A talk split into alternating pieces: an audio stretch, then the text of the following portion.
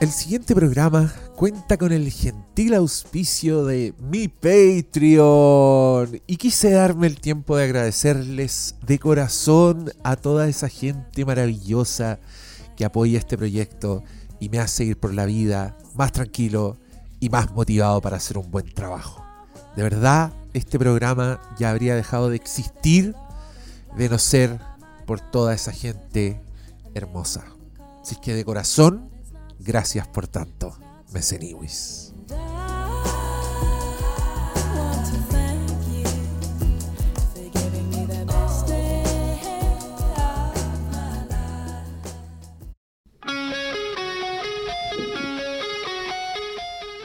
Bienvenidos sean a un ruidoso capítulo del Flimcast cuando arrastras vasos sobre la mesa. No, se perdón, escuchan, perdón. Cristian Briones. Bienvenido a este humilde cuchitril. ¿Cómo estás, querido Cristian? No, no estoy ayudando a mi intento de limpiar una imagen de, de consumo excesivo de alcohol con eso. Pero Voy mira a tú- decir que estoy tomando agua. Mira, yo solo voy a decir que enci- encima de la mesa hay un vaso de agua que ahora yo estoy arrastrando. que no tenía para qué decir que tenía el vaso. no, Daba lo mismo, era un vaso, era un vaso de agua. Podría Pero estar- no lo era. Podría haber estado tomando Yupi. Por ejemplo, ¿Existe el Yupito, eh? Sí, existe. tú siempre cuestionas Sí, que aquí, siempre me- yo, ya, yo ya aprendí a no cuestionarle la No, después- existencia de no, marca. no, no, no, no, o sea, ahí llegó- del- ¿Cuánto que no vaya a un supermercado? Después del No, papelón, ayer, Sí, después del papelón pelayo. papelón pelayo que nos mandamos así. Oye, eso Oye, fue hace como oye, 150 capítulos atrás. Pero bueno, me acuerdo, yo pues soy como un acuerdo, tatita, sí, si pues, tengo sí. historia- historias limitadas. Oh. ¿Me acuerdan del calugón hermano? De nuevo con la historia del calugón pelayo por la mierda. ¿Hasta cuándo, viejo culiado, la Sí, igual es bueno porque la gente tiene que ir a buscarlo. Tiene que ir a buscarlo, sí. Paulo Quintero, ¿cómo estás tú? Eh, vamos a pedir perdón porque ¿Por qué? estamos empezando a grabar como a las 11.40 de la noche. Si alguno se queda callado, probablemente es porque se quedó dormido. Siendo tu tío. Es porque está cabeceando. No, pero vamos, mire, Lo vamos avisamos de antemano. Vamos a tratar de hacerla así, bien, bien dinámica, para que no, nos- no nos pongamos no tuto, pero sí. tenemos harto tema, porque miren, así, transparentando. Ayer vimos Thor, hoy día vimos The Voice, hace una semana vimos Stranger Things. En ese- yo te diría que en un rango de el sábado debemos haber visto sábado domingo pues tú a lo mejor la viste antes eh, malo. Stranger Things Eh, Sí, yo lo vi un poquito el antes. martes en la mañana The Voice o sea sí, en el lapso de cinco días vimos las tres cosas de las que vamos a conversar Ah, igual vimos más cosas tengo Sí. clarísimo eso porque- Sí, yo ayer me Podemos- saldé, saldé una cuenta con un anime. Ah bien bien Así bien que me vi que se los recomiendo. Se llama Ranking of Kings. ah sí Joya. que lo, que lo ha comentado Joya. también el pastor por acá Joya, sí, es que mi polola la ha comentado mucho en redes sociales y el Oscar le hizo caso. sí Yo había visto capítulos sueltos, eh, había visto varios capítulos sueltos, pero nunca me había tomado el tiempo de sentarme desde el, desde el principio. Entonces ya sabía para dónde iba la moto cuando me puse a verlo, pero me, me duró dos días. 23 ¿Cómo, capítulos. cómo se llama la weá? Se llama. Ranking of Kings. Está en Crunchyroll, una plataforma de streaming. eh, no, crunchyroll.com, una plataforma de streaming de niño rata y de Sí, gente que se levanta un sábado y no se baña hasta el lunes porque se quedó pegado en Crunchyroll viendo series. Ah. Barato, barato, es barata, vale, tres Igual, hay que decir que Y hay mucho. Yo pensaba que la fama del otaku con lejanía a la ducha era nacional. Y hace un par de años me enteré por unos hilos e interacciones en Twitter de que es internacional. Ah, A propósito mira. de la pandemia, alguien de un hotel comentó que lo único bueno es porque estaban en una ciudad en donde se hacía una convención de, de anime. Y dijo que lo único bueno de ese año es que por fin no iba a tener que pasar una semana echando lisoform. Oh, mira, Cristian. Oye, Una pero vez. qué, qué ofensivo. No, a mí ese- una ese vez- No, no, no, pero no, así. lo No, triste pero es que le no- empezó a contestar gente de otros hoteles. Que igual. Sí, Que era lo sucede. mismo. Era lo mismo. Oh, Eh, pero sucede. ya, pues, amigo. pero no, no generalicemos. No, no, no, yo no generalizo. es, ma- la mala fama, Dije que era la mala fama, no estoy diciendo que sea un hecho constatable. No, Ya, pero puede ser que lo- en casos puntuales. Si el río suena, Otaku Star. No, no en No, el oye, río, pero vienen caminando mira, por el lado. En verdad. Eh, Perdón, perdón. es una muy buena serie. Yo ahora que el- me la vi de corrido loco, es increíble. Es increíble. Ah, ya, Es- buena, buena serie. Yo Oye, no ¿alguien- engancho mucho ya con los animes. ¿Alguien pero está haciendo el sí. cálculo de cuánto nos sale esta cuestión? ¿Qué cosa? Los, Lo de los streaming. streaming. No, yo no quiero saber. ¿No? No, no quiero saber, porque además estoy, estoy como en una etapa mía en que todo, weón, todas las transacciones me parecen un robo. todas. Sí, me importa porque digo, Pero puta, co- la esas weá como cara, son, weón. como son Todo, cargo a la todo. tarjeta, no los veis, ¿no? No, No, qué cargo. Vaya, al- bueno. vaya a comprar pan, dos lucas al kilo. Y dices, ¿pero cómo? Claro, pero. ¡Esto es un robo! Pero contrataste, no sé, hiciste, eh, le hiciste el upgrade al combo de Star Disney Plus con la otra cuestión, con Stars. Que este que le agregaron No. uno más y le metieron, subieron dos lucas. Pero es que. ah, ya. Pero me da rabia porque se están justificando. Es que es el. Ya, como ya una wea se eso están es mi atado, justificando. ¿cachai? Que el otro, día, uno. el otro día contraté, después de un par de meses gratis, de- eh, contraté Paramount Plus. Ah, y fue así como dije, tocó. en realidad está- no está caro. Ah. Es que no, pues si no es caro, una, tres lucas. Claro. El problema es que si ya vais como en el décimo streaming, Es que ya lleváis ¿cachai? Como que de repente empecé a mirar como, oye, esto, plataformas". esto me está saliendo más caro de lo que salía antes el TV cable. Y literal sale más caro que el Sale más cable. caro que el Sí, cable. o sea, si los juntáis todos, porque No, no, no, inclusive, no, no, inclusive yo- yo- de... Lo he dicho antes y lo seguiré reiterando. Yo no puedo creer que me salga lo mismo eh, Stars más Disney que lo que me sale el CDF. Esa, esa cuestión me duele, el TNT Estadio. Ya, pero porque, loco. Bueno, y para puro sufrir, güey. ¿Y qué? Pero es que mira, en CDF, ¿qué? Partidos de Universidad de Chile. ¿Te deberían pagar por eso? Deberían pagar por- Partidos por Universidad Católica. pero- pero- Bueno, pero- mira, yo, mira, para que te quedes tranquilo, yo, yo pago Disney Plus y sufro viendo que no vi. por eso. Ahí, pasando Ya, la misma pero- rabia. Pero, pero, esos son Como seis, puta son mierda, seis weón, capítulos lo al año. Lo tenías ahí, hermano. Imagínate, Oye, son eh, seis al mira. año y yo sufro más. Solo tenías que hacer el gol. Cristian ¿Qué Briones, no. saliste-. ¿Sabes qué No, tengo, tengo que decirlo? Eso era. El, el, bueno, el estreno de Kenobi era ir ganando 3-0 ¿Viste? y perderlo 4-3. Ya, ¿para qué habláis de Colo Colo? Me gustan esas analogías. ¿Para qué habláis de Colo Colo? Analogías con muchas capas. yo, yo, yo quiero decir que mi analogía de- del, del chupete suazo con Christian Bale, a propósito de que. de- so- no, no, no, no neces- no necesariamente tiene que saber quién es, pero básicamente lo que yo digo es que Christian Bale es el chupete suazo de Hollywood. Vos le tiráis un ladrillo entre cinco defensas, igual te saca un golazo. Mira. Es a mí me parece impresionante lo que hace, porque que metámonos un poco en el tema, si es que es necesario, pero me parece impresionante lo de Christian Bale en, eh, en Ragnarok. Pero si no, un, En ¿qué? Ragnarok. Pero un descubrimiento. No, eh, no, no, no, no, es que yo siento que a veces el tipo se demora mucho en desarrollar un, perso- un gran personaje. Me pasa en la de mm, en la de Mackay, en eh, Big Big Lie, ¿cómo se llama? La anterior a Vice. Ah, La con Steve Carell. Sí, sí, sí. The Big. eh, Short, no, no. The Big Short. sí. The Big Short. Me pasa que siento que el personaje realmente me cuaja en los últimos 15 minutos de película. Como, que, como que incluso con el epílogo, cuando te dicen quién es, recién siento que el personaje se me armó. Me pasó también en Hostiles. Entonces siento que de repente como que le da un largo aliento a sus personajes que no necesariamente. En esta, la intro y tú decís, ya, este bueno es bueno. ¿Cachai? Como que, Pero es que como más que encima, esa es. Además, ¿qué piensa? Cuando está Ya, estamos hablando de Thor, Love Vamos a echar 6. Pero cuando, la Chris- cuando Christian Bale está relativamente mal, ejemplo, Terminator Genesis, por lo menos le pega una guitarra No, no, no. a un director de foto que a la cagada. pero, pero ese sería como el momento que tiene esa película. Eh, yo, yo creo que todas las Terminator en algún punto tú podías encontrarle algo. Pero hay dos de las que es mejor no hablar. Que son Salvation, Salvation y Genesis.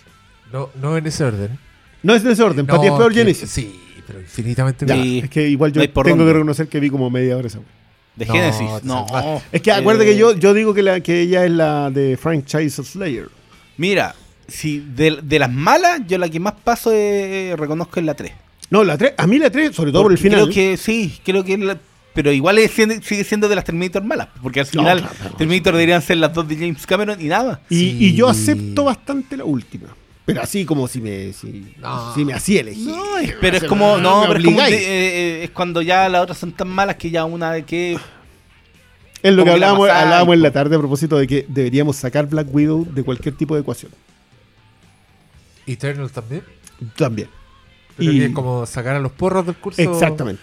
Como Es, momento de ser. Mandar a los tontos de la planta nuclear a cuidar la abeja. Es momento, es momento de ser. Referencia Simpson. Es momento de ser liceo emblemático y sacar a la gente que te echa a perder el promedio. No sé. No sé. Yo creo que no, ya sí, yo te entiendo que es un. No, el comodín, el Joker facilista. No, es demasiado. Pero Sí, sí, existe. cualquier- No, es que esta está buena. está- Oye, está, Está mejor que Black Widow. el comodín. Por algo existe esa carta. Pero- sí, sí, no, porque está mejor que Black Widow, puta, es un terreno igual es amplio. Es demasiado. espectro- Sí, como que hay un espectro que pasa como por... Puta, a ver, ¿qué, qué está ahí? ¿Qué está mejor que Black Widow? Thor no, Dark no World. Way Home. Sí, por supuesto. No, pero de, de la reciente. de la reciente. Sí, de Fase- la reciente. Eternals. Sí, yo creo que es mejor mejor. Eternal. Sí, está mejor. No, yo creo que sí. no. No, eh, repítete. Mira, No, sufre. pico, sufre perdón, Black perdón, Widow. Perdón, Eternals dura como 40 minutos más que Black Widow. Sí, solo por duración, como ese dicho, no soy más huevón porque no se levanta más temprano. Pero- ya, Eternals sí, se levanta más temprano. No, no. No, la, yo- la yo creo- duración no, es, Perdón. no es factor. Perdón, yo creo, que- yo creo que acá igual es necesario explicar un poco. eh, Por definición, en el nivel de Black Widow, si, si tomáis Eternals, digamos por definición no podemos hablar que una que está por encima de la otra. Tenemos que hablar necesariamente de que una está por debajo de la otra. tenéis que nivelar, en ese momento tenéis que hablar de peor. ¿Cuál es peor? No es Yo- cuál es mejor yo- que la otra. Yo creo que es Eternals. ¿Tú crees que Eternals es peor que Black Widow? Sí. Yo en realidad creo que llega, eh, ahí entramos en la espiral del abismo, así como que nos vamos tomando las manos y vamos cayendo. Es que, es que mira, creo que Black Widow por lo menos me dio la satisfacción del ridículo absoluto. Ya. ¿cachai? La otra weá como que se mantuvo en un limbo. En, en un nivel de fomedad. y fomedad, sí. Que, que más encima encontré agravante porque tiene muchos personajes, ¿cachai? Como que tiene. O sea, gana por, por cantidad, a eso me refiero. Ya, sí, sí, no sí. a la duración. se levantó más temprano. Se, se levantó más temprano. Ya. Tiene más tiene más flancos donde cagarla, entonces la caga más. ¿Me? Y te, y te lo y concedo esa completamente. Escena, y esa escena post crédito, weón. Con ese weón. Ah, No sé, yo no lo comparto. Creo que Black Widow es demasiado, demasiado horrenda como para como para salvarla de cualquier desde cualquier óptica. Yo pagué por ver Eternals. Yo pagué por ver Black Widow. Quizás quizá, quizá a mí sí. también me influye eso, ¿cachai? Que- que- Oye, Rotten Tomatoes está de acuerdo conmigo. sí, Eternals puede tiene ser. 40%, es la peor. eh, Vaya a sacar la carta de Rotten Tomatoes. Sí, igual, igual Una en donde fue Doctor bajo, Strange Mira. fue bajo. Sí, Mira. es bajo. Va, Es que me decía tú respondí, No, pero Doctor Strange está más bajo que Black diciendo- Widow. ¿En serio? Sí, weón. Esa weá es vergonzosa. Pero es vergonzosa, estamos todos de acuerdo. No, mira, yo últimamente Ya, ese, ya, ese ya no lo. Ese, No, ese pero sé reconozco que- que no lo vi venir. No, yo, creo Yo creo que vi el factor pandemia. Vi bastantes basureos a Doctor Strange hace, hace poco. Probablemente a por- propósito de la entrada en el streaming. Puede claro. ser, puede ser la segunda ola, entonces estoy, estoy- bastante indignado con eso, es un punto sensible. prefiero, prefiero que no lo hablemos. Que no te Pero ya, afecte. hablemos de Thor Love and Thunder. Yo... ¿Qui- ¿Quién quiere partir esta conversación? Yo, si queréis, yo, me meto. yo, ¿Sí? yo lo, creo que tra- he tratado de resumirlo a propósito de que digo que es una película que es poquito. Ya, a ver. Quiero decir que igual soy generoso porque como no la pasé mal viéndola, a pesar de que me aburrí en un en, en- en demasiado rato, que, que igual eso está mal en una película que pretende ser una comedia de entretención y aventura, eh, que, que la haya encontrado larga es muy malo en una película de dos horas, pues ya estamos como súper acostumbrados de que este tipo de películas dura por lo bajo dos horas y media. Eh, creo que le faltó dinamismo en su comedia. eh, entiendo que ha puesto una comedia, quizás también uno va un poco viciado porque uno sabe que va a haber una comedia, entonces pretende que, que por lo menos esté bien armada. Dicho todo eso, yo que no le doy peso a esto, a diferencia de mucha otra gente, yo igual la pasé bien. Pero haciendo todas las concesiones eh, en el momento. Y tengo que decir que termina en un punto alto para mí, como para dos o tres pelagatos más que, que levantamos los brazos en ese momento en el cine. Porque básicamente sale un, un- un actor. Ni siquiera tiene que ver con el personaje. Yo en esto discrepo un poco con lo que decíamos, lo que, ah, no, mucha gente está esperando ese personaje. ese personaje no le O sea, yo digo nadie. mucha gente, pero porque Mucha yo voy gente a una tienda seis, pues, pero lo mismo. que conozco en esa tienda Sí, están... yo quiero decir que cuando dijo mucha gente, eh, generó expectativas que no fueron cumplidas. Que no- que no fueron cumplidas. Pablo. Yo- Pero, pero ya fuimos los seis es- eso me, me funcionó. Demasiadas cosas no me funcionan. Eh, pero, y tratando de no tocar, pero por referente eh, de proximidad, creo que es necesario. Creo que eh, es interesante hacer el análisis en función de que estas son dos películas que no entran directamente en el género de las aventuras que a los que no tiene acostumbrado el MCU eh, de la fantasía y aventura, y se meten en otros géneros. En el caso de Doctor Strange y el multiverso de la locura se metía directamente en el terror. Creo que soluciona mejor los problemas del MCU en su clave Sam Raimi que lo que lo soluciona Taika Waititi. Eh, siendo que esta es la segunda. Yo creo que igual, si tú tomáis Strange y Multiverso de la Locura, se notan las manos de dos directores distintos a pesar de verse el peso de Fitch en las dos. Pero acá siento que tiene toda la soltura del mundo Waititi en Ragnarok primero y en Love and Thunder después, y la segunda ya no le resultó tan bien. Eh, de nuevo, siendo que creo que si uno va en función cerebro en remojo, cabritas y Coca-Cola o cualquier otra bebida de fantasía que a usted le interese, Ay, ulala, señor. Ulala, señor Oye, francés. oye, la cabrita vale petaca. como 20 lucas. oye, La a fondear una petaca, igual. la va a pasar bien. Eh, no siento que sea una película. Quizás por eso también funciona tanto la conversación sobre Eternals o Black Widow, porque no es una película que yo salí odiando. Pero es una película que no salí pretendiendo defendérsela ante nadie. O sea, si alguien quiere venir a tirarle todos los terrones de tierra y otro aditivo, puede hacerlo. y a otra, mí. otra bebida gaseosa de su Y, y- y elección. yo me voy a sentar a un lado, voy a ver pasar los proyectiles y no me va a importar. Eh, pero sí hubo chistes en los que me reí o chistes en los que no me reí nada. Creo que hay actores que funcionan muy bien, que, que se comprometen con sus papeles y con, y con el cuadro en general. Creo que Waititi falla en los dos niveles, tanto en la escritura como en la dirección.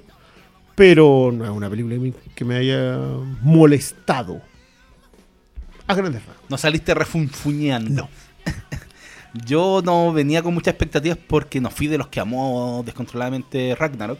Ah, Pero sí creo que tiene esta película mucho más peros que mi pero puntual con, con Ragnarok, ¿cachai?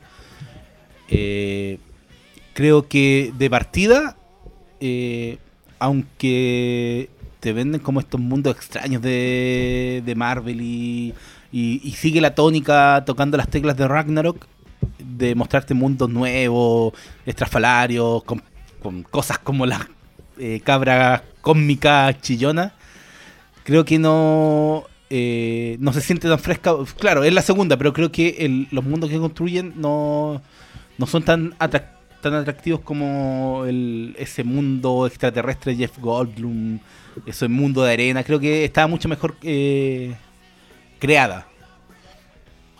También creo que el humor, obviamente, en, eh, aunque yo lo sentí eh, que eran menos chistes, sí, esos chistes que presentan, hay muchos que no están bien resueltos. Hay unos que yo dije, bueno, este lo pusieron solamente, no sé, porque no tenían nada mejor. Cortaron algún chiste que era peor que esto. Entonces creo que por ese lado también es menos que la otra. Pero mi, principal punto de esta película es que se siente que le faltaron unas revisiones de guion heavy. Desde el tratamiento del plan del villano, que aunque yo estoy. A mí me gustó el personaje de Christian Bell, creo que tocan una súper buena tecla. El desarrollo de su plan, eh, que su misión sea llegar hasta un destino X, todo lo sentí resuelto de forma muy simple. Como que sin giros, sin, sin algo que a mí me, me atrajera. Yo dije, ya, y eso van a hacer, y eso hicieron, ¿cachai? Entonces, sin entrar mucho en el terreno del spoiler, creo que por el lado de la construcción del, del arco de historia no está bien resuelto. Y el segundo punto es Natalie Portman, que creo que no está bien no está bien en su rol de, de la Tora, de la poderosa Thor, ¿cachai? Creo que La tora. no sé si es que no se siente cómoda en el rol de superhéroe o simplemente es demasiado el, el contraste con la soltura que logra Chris Hemsworth, que sin duda uno de los puntos altos de la película, porque el loco ya encontró su tecla y la maneja pero a la perfección. Es demasiado divertido el Thor de, de Chris Hemsworth. Entonces, no sé si es por un lado o que ella no está cómoda o que es demasiado el abayazamiento del, del otro personaje, ¿cachai? Entonces, esos dos puntos son los que a mí más, más me, me hicieron ruido en la película y lamentablemente son dos puntos clave. Por un lado, el, en una película superior siempre el plan del villano es muy, muy relevante. Entonces, si es muy plano, no, no, hay cómo te enganche la película y el otro es, coprotagonista. O es uno de los personajes más importantes, más allá de que el, el foco de todo sea Chris Hemsworth. Entonces, eh, sí creo que esta película es mucho, mucho menos que Ragnarok. Más allá de que yo tengo un, pro- un problema muy puntual con esa película.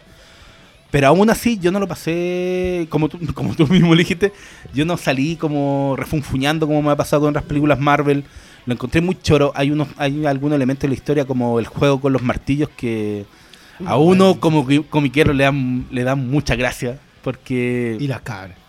las cabras, o no, inclusive algunas relaciones. ¿Sabes qué? Hay. El, el- el- tratamiento esta de la idea de los dioses como pelmazo es muy llamativa. Pero no sé si no se la jugaron por completo para. Habría quedado más chora la película si hubiera quedado muy muy claro que no estaban del lado de los dioses. ¿Para qué estáis salvando a los dioses son todos unos pelmazos de mierda? Pero creo que hay algo en esa construcción de mundo que no resulta. No sé si es porque obviamente Thor es un dios y, y te lo tienen que construir de, de alguna forma con este antagonista, pero creo que hay que hay algo en el entramado que no, no, les- no lo supieron resolver. Entonces creo que en términos generales es una película que eh, yo no yo no la sé- no soy capaz de celebrarla. Onda, sí, la pasé bien en esas dos horas, pero tampoco me, dejó mucho más allá de, de, oh, fui a verla, la pasé bien y, y, y eso fue. Pero lamentablemente una película superhéroe ya siendo el género que impera en Hollywood, el que lo define todo, yo esperaría algo más que un simple divertimento del loco. Es la narrativa sería más importante del cine hoy por hoy. Entonces, ahí está mi, mi tema con esta película, que sí siento que eh, no está tan mal. O no está mal, no es, no es una, es la peor película que yo haya visto de Marvel en el último tiempo, pero... Y eso lo digo a propósito de un amigo que me, Vuelvo, me, man- vuelvo a insistir en. que me mandó un mensaje y me dijo, oye, que le quiten la película de Thor a, o sea, de, a Waititi de Star Wars. Y dije, ya, igual te estáis pasando como 10 pueblos. ¿En serio esa es tu conclusión?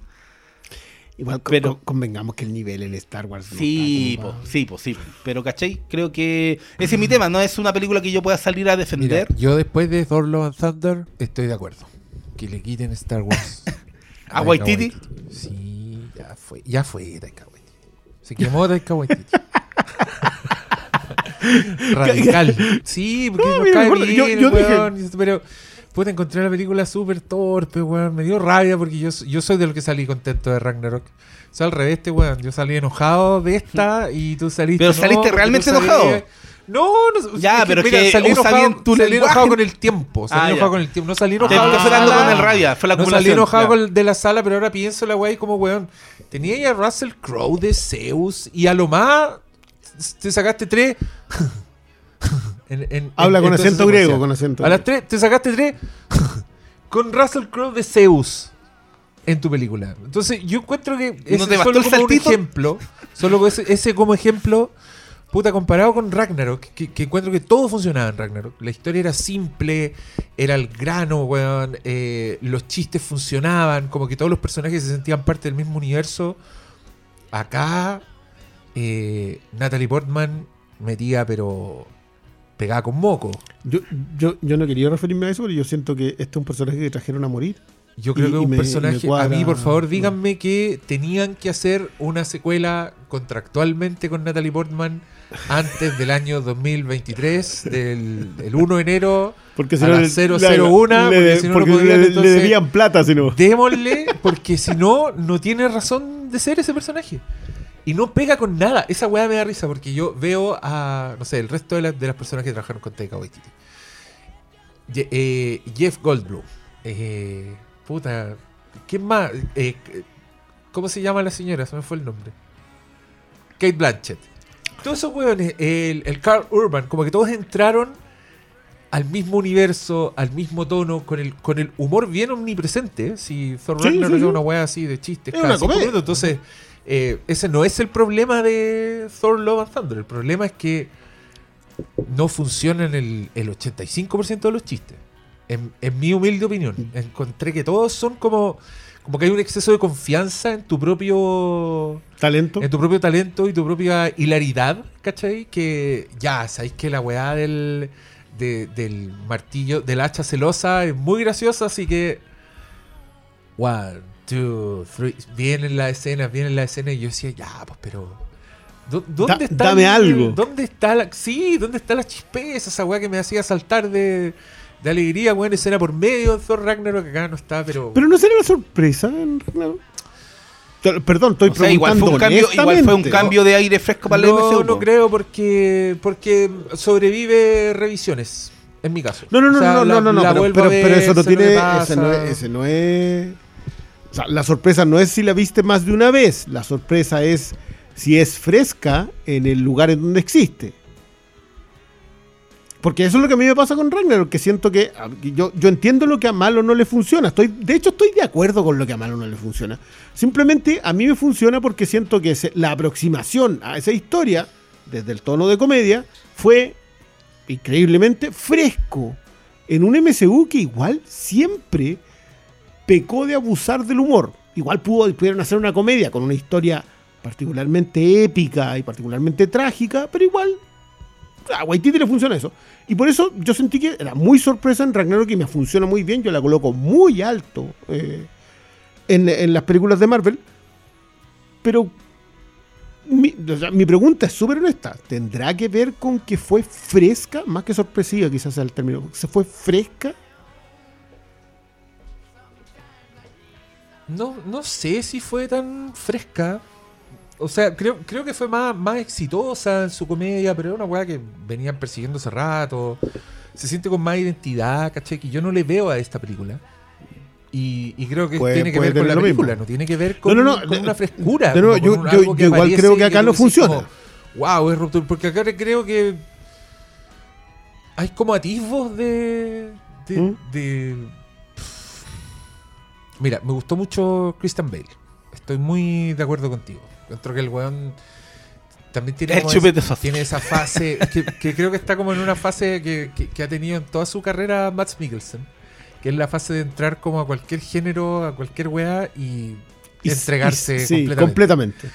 Eh, es Pero- hace- pero poco- Mikkelsen nació poco- ahí. Hace poco me repetí de nuevo Doctor Strange, la 1, Ya. donde Max Mikkelsen es el villano.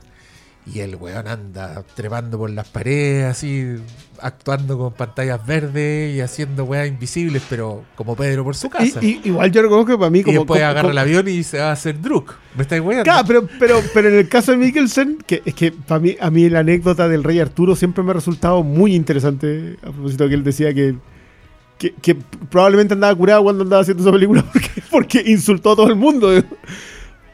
Pero del rey Arturo a, no sé, a Casino Royal o a La Cacería, hay un tiempo incluso más comprimido que entre Sí, Doctor pues, Strange y Drunk. el tipo, el tipo, el vive ahí. sí. Y después en Hannibal deja la cagada. No, es una wea. No, no, sí, la, la carrera, la carrera de Mikkelsen. Yo. Qué Me, pare- me Para todo el buena- que lo vio como un Qué vikingo hombre. de un ojo. Bueno, o sea, yo, yo sé que le tienen mala a Binding Refn, pero ese es un ¿Quién le tiene mala? No, ¿Quién le tiene mala? mucha gente. Ya, Es que, pero mira, no yo- está en yo- esta mesa. Yo po. siento, yo, sí, no sé. Yo Ah, siento, que, yo, yo siento que, que- que lo que le pasa con ese loco es que es muy pintamono. Y lo- los pintamonos en general hoy día están molestando. Y que, que me puede parecer o no razonable, pero, pero siento que es un, es un problema con Binding Refn, de que el tipo en realidad tiene el ego a la altura de lo pintamono que es. Entonces, cualquiera que se interese por su filmografía, eventualmente va a llegar a él. Porque más encima es muy reflejo en lo- los que vieron la serie de, de Amazon lo saben. Too Old to Die Young. Eh, Binding Refn. No, perdón. Es NWR. No, no- confirma con la sigla. cáchate. Ya, pero eh, estábamos en. Tú me estabas diciendo que. Ah, lo fresco, la frescura, la frescura. factor de la porque es frescura. frescura. No, no, no, no, no, no, no. Yo dije que lo que nos impresionó que- más es Ya, eso. Ya, No- no es lo mi mismo. caso. No, no es mi caso. O sea, me, me gusta la weá, creo que se para sola, independiente de su frescura, de su contexto, de, de lo que vino a romper, etcétera. La encuentro sólida. Y esta weá, todo lo contrario. Esta weá encuentro que se desarma entera. Y claro, cuando la vi me pasó lo mismo que les pasó a ustedes. Estamos viendo gente muy simpática, estamos viendo 200 millones de dólares, ni más ni menos, en Así efectos es. visuales y en weas pulentas. En soundtrack, con una insistencia eh, bien extraña con Guns N' Roses. En el riff que- metalero. Y que también me hizo Tan como los derechos. extrañar, weón, el- como la- lo, lo preciso que es eh, Immigrant Song en, en, en Ragnarok. Que quiero- quiero- aparece dos veces en dos momentos clave. Quiero acotar que lo Acá- más probable es que Immigrant Song sola les costará todo lo que les costó Guns N' Roses. Probablemente. Pero, pero es que entonces, citando a Jeff Goldblum, eh, hagan la weá no porque Yo no tengo problema. Porque deben, no porque pueden. Entonces, ya. Habría cogido una canción, habría sido mucho más efectivo. Eso te estoy diciendo, no me funcionó el, la playlist en esta película. Tampoco me funcionó porque una weá me da risa, porque en Ragnarok es una weá que a mí no me gusta Ragnarok. De hecho, en la escena del Doctor Strange, eh, una weá que la saca y da lo mismo, no tiene ninguna función en Thor Ragnarok esa aparición. Eh, y creo que acá es- esos son- es los Guardianes de la Galaxia que no sé por qué están en esta película. Porque están heredados de la anterior po- ap- aparición de. Ya. yo, yo pero- quiero, yo quiero decir que no me acuerdo de, de Doctor Strange. Ah, la escena, la escena de la cerveza. Ya, vale. listo, Ahora me acordé. Ahora me acordé. ¿Qué, Sí, qué- es que- qué- qué le dice ustedes, asgardianos, que hacen acá? ¿Están en paz? Ya, ok. Si, no, si me prometes que no va a pasar nada malo, te digo dónde está tu papá. Ya, ok. Porque yo soy guardián de todo esto, controlo todo esto. Y cinco minutos después llega Hela.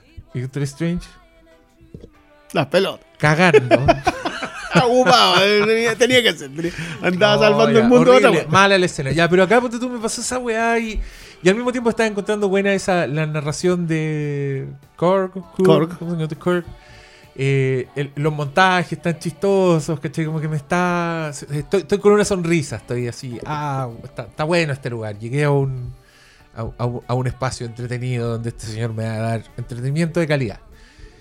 Y empezaron, empezaron a suceder las escenas y yo empecé. Y, te juro que llegué a un momento en que dije: ¿Esto es el clímax de la película?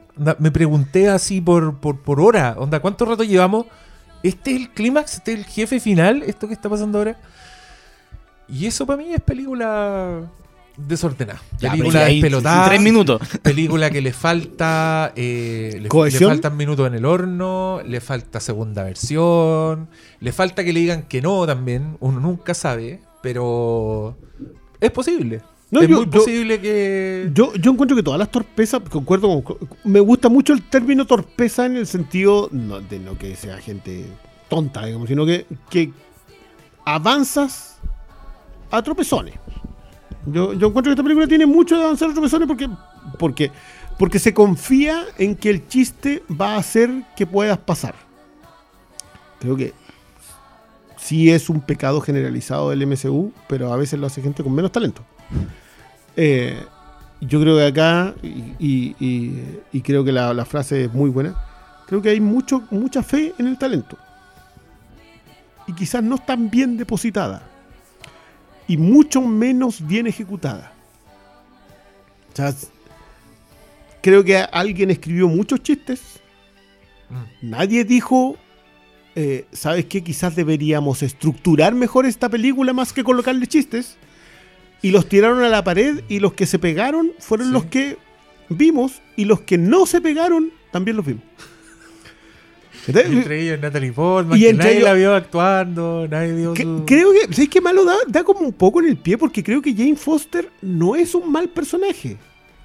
Pero la poderosa Thor es un muy mal personaje. O, o el desarrollo de la película. Es que Es que está muy mal construido. Y, y- y en rasgos generales, mi, mi mayor problema con esta película es que se siente plana. Y para una película tan colorinche, tan estrafalaria, que, es- que la quiere vender de, de tan inaudita, es un, es un gran pecado. Pero al mismo tiempo yo, claro, siento que es regular, pero no hay que olvidarse que regular es sinónimo de mediocre. y... O igual yo creo que es irregular, que es peor todavía. No, pero lo digo en términos de calidad, no, no de desarrollo. ¿Cachai? Ah, ya. Entonces creo que sí, que, que uno diga, ¿sabes qué? Reguleque. Eh, es re- Reguleque, que dices que sueldo reguleque, pero tenéis que olvidar, no, tenéis que olvidarte de lo que eso implica igual, porque igual es algo tirando para malo, ¿cachai? Es que Pero, Pero- pero, aún así, es que no, no sé si ya estaré como en, en totalmente entregado en, en no enojarme ya con estas películas de ¿Estás Marvel. curado de porque- espanto? Sí, estoy como curado de espanto, No. entonces como que para Eh, enojarme... no. Pero qué fome, po, weón. ¿Por qué fome, weón? Pues Porque- ya, esta es la, mira, te, te- te repito. No, no, yo te voy a re- revisáis yo el número, decir- esta no, es la yo película decir una wea. 29. No, pero es que 29. Pero está Waititi, po. Nosotros, nosotros todavía le ponemos fichas de Waititi. Nosotros Ah. todavía nos gusta, nos gusta Jojo Rabbit, nosotros no, no, no nos hemos dado vuelta a la chaqueta, no le tiramos mierda a Taika Waititi, nos decimos que es como el pico. Nos gustan las weas que hace, nos gustan sus películas anteriores, nos gusta We Do in the Shadows, todas las weas. Entonces yo a este weón le pido y, más. y lo que hizo en Mandalorian. Y lo que hizo en Mandalorian que me gustó mucho. Entonces, yo, yo no voy tanto como a la película veintitantos, voy- a la segunda película de un hueón con Thor. Esa- Y la primera es increíble. Entonces, puede que yo esté menos curado de espanto. O le No, poní, es que- o le es que- poní muchas fichas a un director yo, que... yo creo que acá va justamente la división. eh, esta es una conversa igual muy interesante porque yo creo que la apuesta de Kevin Feige de pasarle eh, la fase 4 a autores, exceptuando a quien sea que haya dirigido Black Widow. ¿Quién era? No sé, bueno, ¿a quién le Ya no recuerdo. importa? No, pero para, no, en serio, ¿quién la dirigió? No, nadie le importa. Si no sé. Era una dupla de directores. Ah, sí, Sí, era una dupla como de independiente. sí. Recuerdo que en el que cretó en el de Chang-Chi, Ya, pero por ejemplo, que es como el, como el que menos carreras previas tenía de todo. pero ya tenía, mm, ya había trabajado. Pero no, pero el punto es que los de Black Widow, ni, a esa No, ya. no. Este, pero, pero probablemente porque Black Widow es todavía un resabio de las anteriores. Pero Daisy Daniel Creton, Kate Shortland es una chica, una sola persona. una sola persona. Sí. Oh, lo lamento Y mucho. Kate Shortland. Debe haber hecho algún película independiente que vale la pena. Antes. Lore? ¿Lore? Somersault. Lore, sí. Uy, no, pero Lore es increíble. Es que sí, pues sí, eso es lo que hace Kim Feige, como que ve a algún director independiente con alguna película buena y dice Ya, bueno, después Oh. salta a, ¿Qué es lo que pasó a la ganadora del Oscar de Eternals. Que no era ganadora del Oscar cuando en el momento en que la eligió, pero ya venía una, una persona con un prestigio más o menos importante a propósito de Cannes, etcétera, etcétera. Ya, perfecto. Elige autores. Y en función de pasarle autores, tú sabes más o menos el tono al que vaya a ir a ver la película, pero exceptuando lo que hace Raimi, eh, exceptuando lo que hace Raimi, yo no creo que les haya funcionado. Sí, es que sabes que yo creo que más que más allá de la elección de directores, lo que se está notando es la falta de un plan. Como que están Ah. disparando, están disparando y claro, Esta es otra no- conversa. nosotros le pegamos caleta a esta idea de el universo seriado, la fase de para acá, el evento, el, la película evento que va a cerrar este ta- esta parte de la historia. Pero creo que hasta ahora llevamos seis, siete, hasta ahora yo no sé para dónde van, ¿cachai? Y creo que puede que sea, que sea una consecuencia de que le hayan dado el palo al gato con la película, una de las películas más exitosas de la historia, que fue Endgame. Eh, entonces, Pero, le- pero igual, pero, conven- Pero- a ver, convengámonos una cosa. Eso no fue palo al gato. No. o no, sea, le dieron el, que- el- no, el- el- cuando ya va asegurando es para el gato. eh, Eso fue un golpe de gracia. sí. Sí, porque es que esto es que este es mi tema. Yo puta, creo que la mejor definición es golpe de gracia, porque yo no creo que hubiese un plan excepto juntar a todos los personajes en la fase 1. La idea de que no, es que se vienen las gemas del infinito y que va a ser una historia de 20 películas, anda. Si vimos a Thanos recién en Vengadores. Y lo vimos con un plan que podía no perfectamente no ser el No, que terminó No, siendo. pero ya, ya entre, entre, después de Ultron ya había un plan. Ya, pero Ultron es la 10, la 11. No, no es la 11. Es la 11. Ya ahí hay un plan. En la fase 2, probablemente hay ya un plan sobre la gema del infinito. No, o sea, al principio no. Pero po. la idea de que, ah, de que no, que, que- que lo de Nick Fury además que fue La- todo, ver, fue lo que empieza a el desarrollarlo plan era juntar a los Vengadores. Vale. Hecho con, con la fase, hecho con, con, con la escena post crédito, vale. Pero la fase 1 no tiene un plan. No po. La fase 2 empieza el plan cuando tú ya tienes una base, porque digamos que Vengadores le fue lo suficientemente bien, para decir ya tenemos una base donde ir. Y después de ahí en adelante es pegar un combo tras otro con películas. Yo creo que cosas como Black Widow ha hecho que nos olvidemos de Iron Man 2, no yo no de, lo olvido de Thor Dark World. Que esa no es solamente no olvidar. No ni per- no, Thor Dark World, ni perdón ni olvido. No, No, Iron Man no. 2 loco ¿Hace cuántos años no la veis? No, ¿por qué iba a verla de nuevo, Ya, pues yo tuve la mala suerte hace un par de años de. Pero no hay por qué. ¿Pero no, qué te no. pasó? ¿Te agarraron como Alex de la naranja mecánica, weón? Y te abrieron Sí. los ojos. No No, hay y- ninguna buena razón Y para ver esa de ahí, ahí, empecé en vez de. Ups, metí el Blu-ray. En, Claro. en- en- no, en el No, no, cable, no, en el, no puedo mover, estoy intoxicado, no puedo el moverme. En vez de ser Ludwig suelo. van, decía. Stephen Hawking. No. No puedo cambiar la tele. ¿Cuándo está ahí? un- ustedes todavía no conectan, es que ya no ven ustedes cable. pues. Yo, No, sí, pero tampoco, sí. Oye, lo- yo, yo he estado en muy mal estado frente al sillón con la tele prendida. Igual no voy a ponerme a ver esa película. Confía, confía en mí, igual, güey. igual se puede mover el dedo así. To- Todavía puedo hacer algo. Todavía puedo no. dormir. Si está lejos el control, No, no, no, no, no, no, no. Ya, pero, pero ya, ¿cachai? O sea, Ya, pero ya. tuve- tienen una muy mala etapa en la, en la segunda fase, pero hay un plan en la fase 2. Eso yo lo Sí, puedo entender. La fase 2 y Pero la ahora no hay, po, y ese es el punto. Ya, pero es que. O sea, ah, supuestamente hay, pero no hay. Es que yo, por ejemplo, viendo Loki, viendo esta, viendo Multiverso de la Locura, yo sé que el plan, el plan de fondo yo lo estoy viendo pasar. lo que pasa es que no me interesa. Son cosas diferentes. Siento que el, esa fue una muy buena primera apuesta. Lo que me lleva de nuevo a Ragnarok Love and Thunder, a propósito de si el primer chiste salió muy bueno, pero chiste repetido, Sale. ¿Cachai? ¿Es, es eso? Porque, de nuevo, yo acá pongo bastante en duda hasta lo que me gustó. Yo- yo- es- esta es una de esas películas en donde ya me reí, pero a lo mejor cuando la vea por segunda vez, el chiste ya no me va a parecer tan bueno. Quizás el de las cabras sí. Pe- Pero, pero a mí me pasa con el de los, el de los martillos, los celos entre los martillos, que creo que fue uno de los chistes que tiraron a la pared y pegó. Es que no hay. Pero no sé si- eh, no, hay, no hay una. No hay una. ¿Cómo se llama? No está Pero es el que- remate. es bueno, pero no es bueno cuatro veces. Es que, a ese- eso- pero a mí el de las cabras es bueno cinco veces. Creo que hay una vez que no me Ah, funciona. No, a mí no me gusta. No, no te gusta la cara. No, Que no es que- soy del sur, pues Diego. No hay, la parte más del suriña que he ido es No, que. no, no, no, sí, lo de las cabras es un chiste. Alto. Es ¿Cómo se llama el recurrente? Tienen un nombre los chistes. Los running gag. El running gag o te funciona o no. Yo sentí que a mí este por lo menos a mí me funcionaba. Puedo estar equivocado y puede que haya gente que diga, ay, las cabras, weón". Pero ¿por qué no te va a funcionar? Es que creo que es súper subjetivo. Y, ahí es como... Ya entramos en otro plano. Claro, como yo, yo puedo decir con mucha confianza que los chistes no funcionan porque se entiende que estoy diciendo los chistes no me funcionan. Ya, sí, la comedia tiene ese- esa particularidad. Sí, pero claro, de ahí decir como esto a mí no me dio risa, esto a mí sí me dio risa, no, ahí es como ya podemos estar todo el día. porque- No, pero yo siento que la estructura como comedia, de, como la, la estructura de comedia es donde más falla esta. mm, sí, Porque, porque siento que el, que el- el gran problema que tiene es que de repente intenta el momento dramático. No es que, es que, y es lo más extraño de todo, no es que Waititi no sepa equilibrar eso. O sea, el tipo puede, tiene, O sea, Jojo Rabbit, de Hunt for the Wild People. Logra equilibrar momentos oscuridad. de altísima oscuridad con momentos de altísima comedia, probablemente en la misma escena. Sí. sí. Igual este es un tema que no nos debería importar, pero sabes que yo con esta película una vez más noté las restricciones de distancia social. No sé si es que los los sets Oye, ¿qué le ha dado a este weón Oye, pero es que ya lo estoy notando en todas las películas, weón, hechas en pandemia. No sé si ya son re- restricciones que los amarran mucho en términos de qué weá pueden hacer en la historia. Porque no, no podemos tener. Tú no tantos viste actores. Good Wife, ¿cierto? Pero ¿qué de esta, de esta película es eso, ponte tú?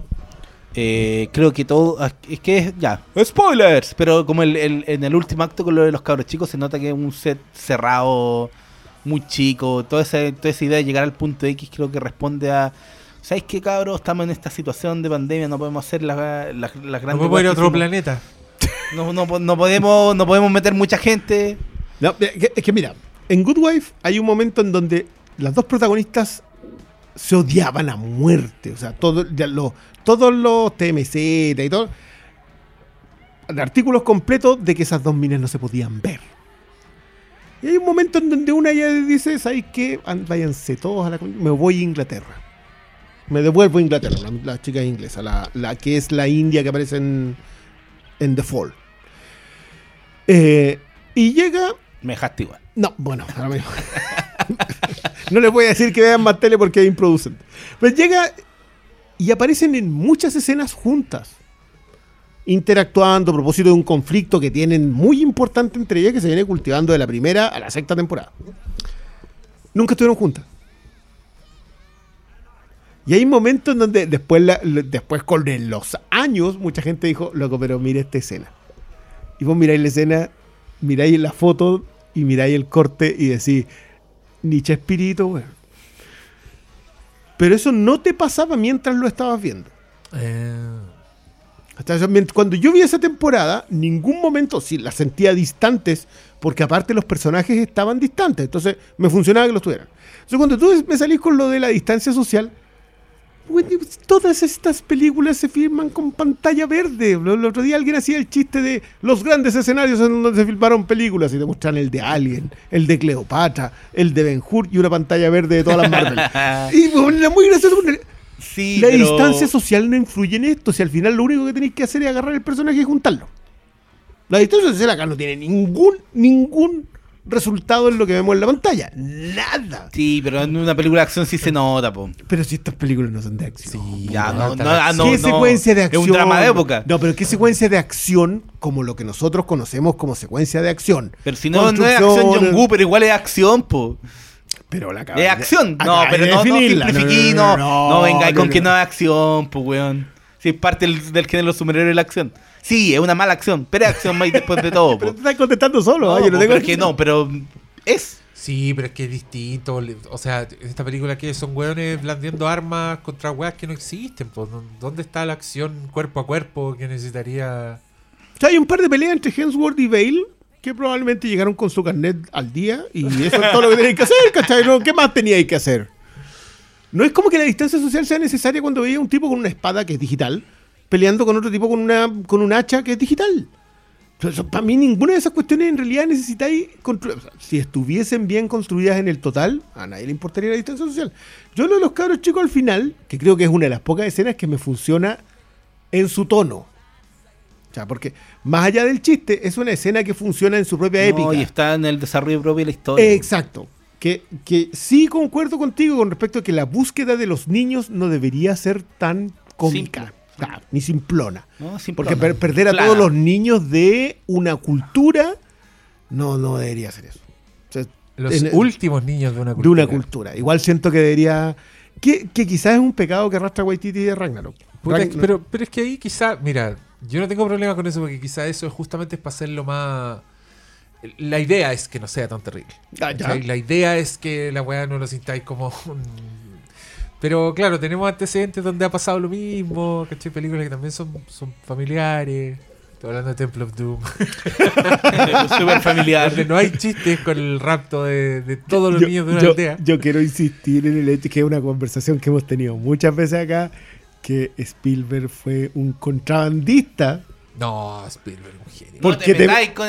No, no, no, fue un contrabandista. Te metía una cantidad de terror en sus películas y te las pasaba por familiar que hoy día... Sí. No, Bueno, oye, imagínate la, gente horrible, reclamando por Multiverse of Madness que, oye, esta escena no podía dar a mi hijo. Amigo, le sacaban el corazón al weón en pantalla. Vivo. Vivo, que estáis latiendo en la mano. Y después lo queman en lava. ¿Y ese era cuánto? PG-7. Era, era para todo espectador. Era todo espectador. No, sí, pues, pero, no, pero ahí te acordáis cuando que tenían todos los niños, se habían ido, No, se, se los robaron no, los niños de la aldea. Y en, y en una noche está Indiana Jones, así como el lugar está mirando las estrellas, está descansando. Y aparece uno de los niños secuestrado, así como que el guan logró Y, y escapar. que viene tiritándose. Y es Oh, como- no, loco, es un zombie. Una persona no, desnutrida de verdad, es como un niño desnutrido de África. Spielberg. Sí, po. Por eso te digo, un contrabandista. Yo creo que en estos tiempos ese tipo de contrabando Sí. lo hace bien No, alguna es gente. que, es que mira, yo, yo no tengo problemas con eso. ellos. Yo, yo no tengo problemas con eso. Encuentro que está eh, muy, muy loable. Vos dale. Y sabemos que le resulta. Pero no funciona, güey. Si eso es lo, y, y lo otro, que es lo, lo que te decía antes cuando estábamos hablando de, de ver... eh, esto ocurrió fuera del aire, pero estábamos hablando de ver series como descontextualizadas. Yo te decía que tú puedes ver una serie en cualquier, desde cualquier momento sin entender, sin conocer a nadie, y te das cuenta al tiro si la weá es buena o no, porque la escena es buena. ¿Cachai? Las escenas así, tú te das cuenta que están bien escritas, tienen una progresión y weá. Ya. Me pasa con esta película, encuentro malas las escenas, weá. Por ejemplo, te voy a dar la, la- la introducción de Jane Foster. En este, que todos saben que Natalie Portman actúa en esta película, pero la primera escena con Natalie Portman, cuando te, te enteráis un poco de lo que le está pasando, de, de- en qué está, bueno, encontré que era una escena muy mala. Es- escena mala, escena fome, con, con personajes poco interesantes, donde no, no hay mucho descubrimiento, no hay nada como... Y ahí yo pienso, puta, habrán tenido así onda cinco días de Natalie Portman, entonces no la pudieron mover tanto y dijeron, ya, armemos una escena con dos sillones y, y tiene que ser solo esta película, así que háganle algo alrededor de eso, que como... Huelo ese tipo de weá. Co- Porque yo sé que este weón no, no, no se manda esas cagadas. Tú ves una escena de de cualquiera de sus películas, una escena cualquiera así, descontextualizada, y las escenas son buenas. Tienen buenos personajes, tienen como una buena progresión, tienen buena escritura en sí misma. Esta weá yo acá lo, lo vi en pocas escenas de Thor Love and Thunder. Entonces, no sé, no sé si No, este yo- yo señor estoy lo bien de acuerdo. se- Pero con una se lo cayó perdimos. a las drogas, está completo. No, en Estaba esta- metido en un esta trío, película, salió en TMZ, en esta loco. película, en esta película, en esta película lo perdimos, Ya, no lo perdimos sí, para sí, siempre. ya, ya, en esta weá, el weón Andaba en un drama amoroso, no, no, leyeron TMZ cuando estaban filmando esta película. No, pe- pero vimos las fotos. Vieron Eh, las fotos, loco. Ay, Pero, pero, pero esas, las fotos son descontextualizables. Claro, es que, pues da lo mismo. si No, no, pero, pero yo concuerdo con eso. Yo, yo te insisto con el propósito de que siento que la película está mal. o sea, es, es sloppy, es el, término el término Ah. que ocupan los gringos, que es Sí, descuidado. pero yo, que yo ver- siento que hay Sí, mucho sí, de. Yo- descuido en esta Yo película. cuando hablo de esto de la distancia social, hablo de que la épica de las escenas, que carencias de extras, weón, todo se ve contenido. Sí, es De- que tú- es tú muy viste- diferente tú- entre esta y la anterior, ¿cachai? ¿Tuviste la de mm, este docu- estos documentales One Perfect Shot que hicieron en HBO Max, creo? Sí, hemos hablado antes de One Perfect Ya, cuando escogieron grandes películas como Wonder Woman. Cuando, cuando Woman, pero ahí escogen eh, Chicago 7. Y ahí habla Sorkin de que no tenía un peso para hacer la escena de los, de los disturbios en Chicago. Porque consiste una película chica. Entonces le dijeron, ¿sabéis qué tenéis tanto para hacer esa secuencia de los disturbios? Y él explica exactamente lo que tenéis que hacer cuando no tenéis un peso para hacer una secuencia de disturbios con policías apaleando manifestantes, con disturbios. po. Y te explica el tema de los extras pegados digitalmente. O sea, básicamente se filman todos, después alguien en un computador agarra cuatro de aquí, los mete entre medio de cuatro de acá, dos de aquí, los mete entre dos de allá y te arma una muchedumbre. Cuando en realidad tenía ahí 20 pelagatos. Sí, pero este, esta es una película que no tiene ese problema de plata, Eh, de por- partida. y por lo mismo... Y- pero sí está eh, con carencia de tiempo. Porque es como que- Marvel ah, ya. Ahí... entonces, ¿cachai? Todos esos factores son parte de la producción misma. ¿Cuántas Marvel se estrenan de la fase 4? La fase... Este año son cuatro, Cállate. ¿o no? A ver. Ya Esta es la llevamos- segunda película. ya llevamos dos, Esta es la segunda. Falta O sea, una más. Claro, porque No Way Home corre del 2021. Y- pero falta una más en, en noviembre. Sí, Y No Way Home corre en la ¿Cuál fase. La de No, Chadwick Boseman, pero sin Black Chadwick Panther, Boseman. po. Black Panther 2. ¿Eso es de este año? Este año, en este noviembre. Oh. ¿Y se ha visto alguna wea? No han soltado un tráiler. De hecho, me sorprendió que. Sí, ahora yo no- pensé que, bueno, es que igual, Igual- como, digámoslo, nosotros. trabajando como en el corto plazo igual. Sí, igual me pues sensación de que todo. el material de Thor empezó a aparecer Ah, bien encima. y ojo, yo creo que también acá hay otro tema. Como que las películas están pensándolos, están pensándolas con dos meses. O sea, con- son películas que tienen dos meses entre una y otra. Y en donde Se- tienen se que hacer, no, y está. donde tienen que hacerla calzar con su plan de serie. Y se está estrenando una película, pasa a Disney Plus, y la otra se- es básicamente como para mantener la marca viva. Pero eh, considerando aparte que tienen las series funcionando en Disney Plus. Entonces, siento yo que hay un peso de industria que ta- está resintiéndose creativamente. No lo sé en el caso de Raimi, pero Raimi igual se hizo cargo de una película que ya estaba en desarrollo. Más allá de que el tipo tiene el talento suficiente para solucionarlo. Pero es una película que igual ya estaba armándose y el otro Sí, se fue. No, y, y técnicamente todas estas películas se vienen armando de hace. De hace muy poco. Sí, de hace muy poco, pero no tampoco porque a nosotros se nos queda como un vacío de. por esta cuestión de la pandemia. Entonces. ¿Te acuerdas cuándo fue la presentación de Blade? Cuando presentan al. 2019. El 2019. Del 2019 está anunciado este slate, esta, esta Sí, tanda bueno, de. ahí, de ahí presentaron a Natalie Portman por el Ahí presentaron al 2019. na- na- Estamos en Portman, que iba a ser 2022. Jane Foster, que volvía como Jane Foster, Mm. y que iba a ser de Mighty Thor. Eh, que puta, mientras más lo pienso, a mí menos me funciona ella. O sea, a mí me- igual me Sí, funcionó sí, poco por eso ella te- yo les decía pero- que era uno de los, para mí uno de los dos factores clave, que uno el, este plan del villano sonso, plano y ella. Y que no es un problema yo, Natalie Portman, perdón, pero no, yo no tengo ningún problema con no, ella. no, yo tampoco. Pero sí se la siente incómoda en este rol o...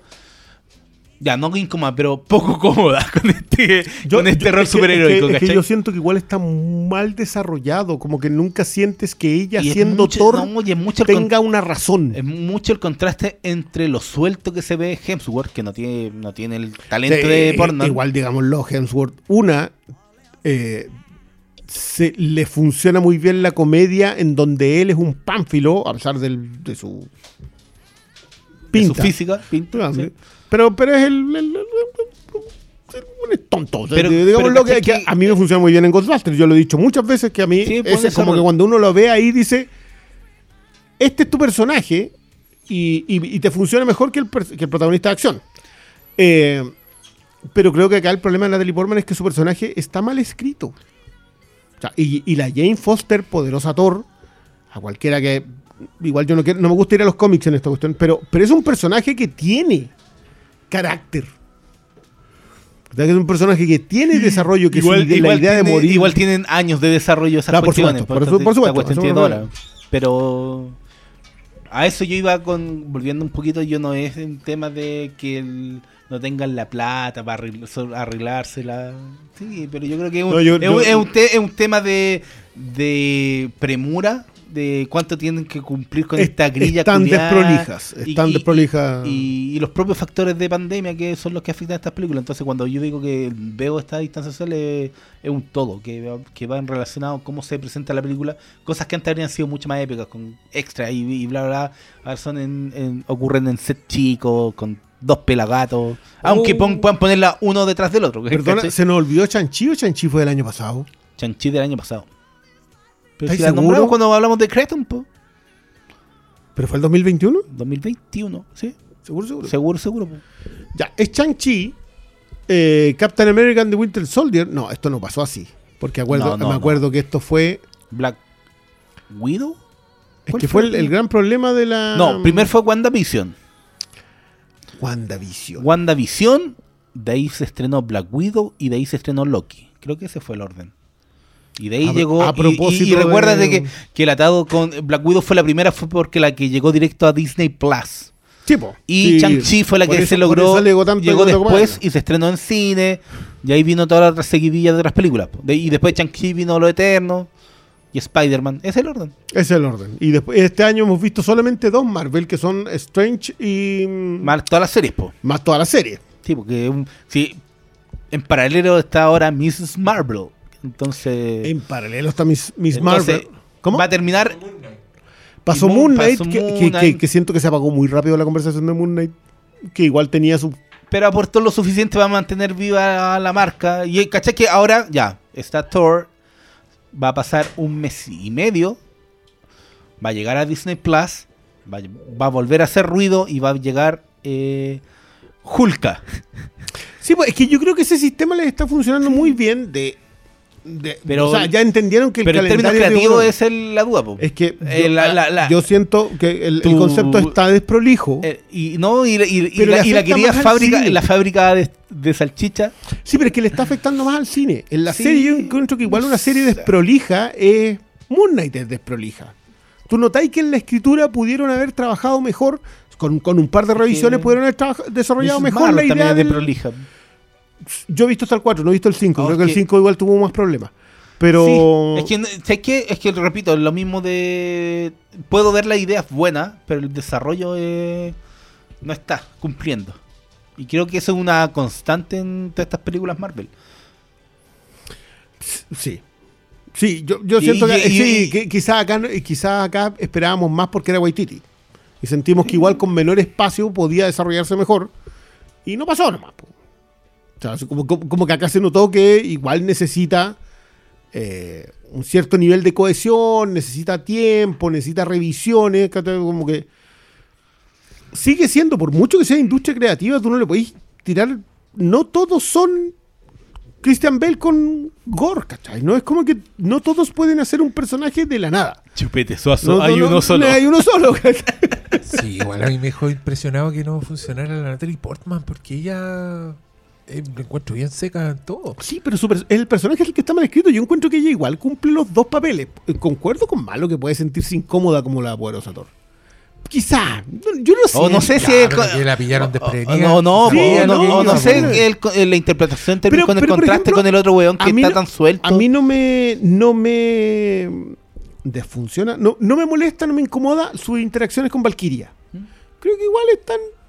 Son incómodas. Sí, yo la sentí pegada con moco, weón. Es que yo siento que- pero, pero, pero Incluso Tessa Thompson la encontré pegada con moco. yo creo que Tessa Thompson es No tiene está más incómoda. Claro, por eso aparte. Está más tiempo. está destiempo. más desencajada en la película que, eh, que, la, que Jane Foster. Que me pasa también porque creo que Valkyria es un personaje que venía con otro desarrollo. Este no es el desarrollo de Valkyria.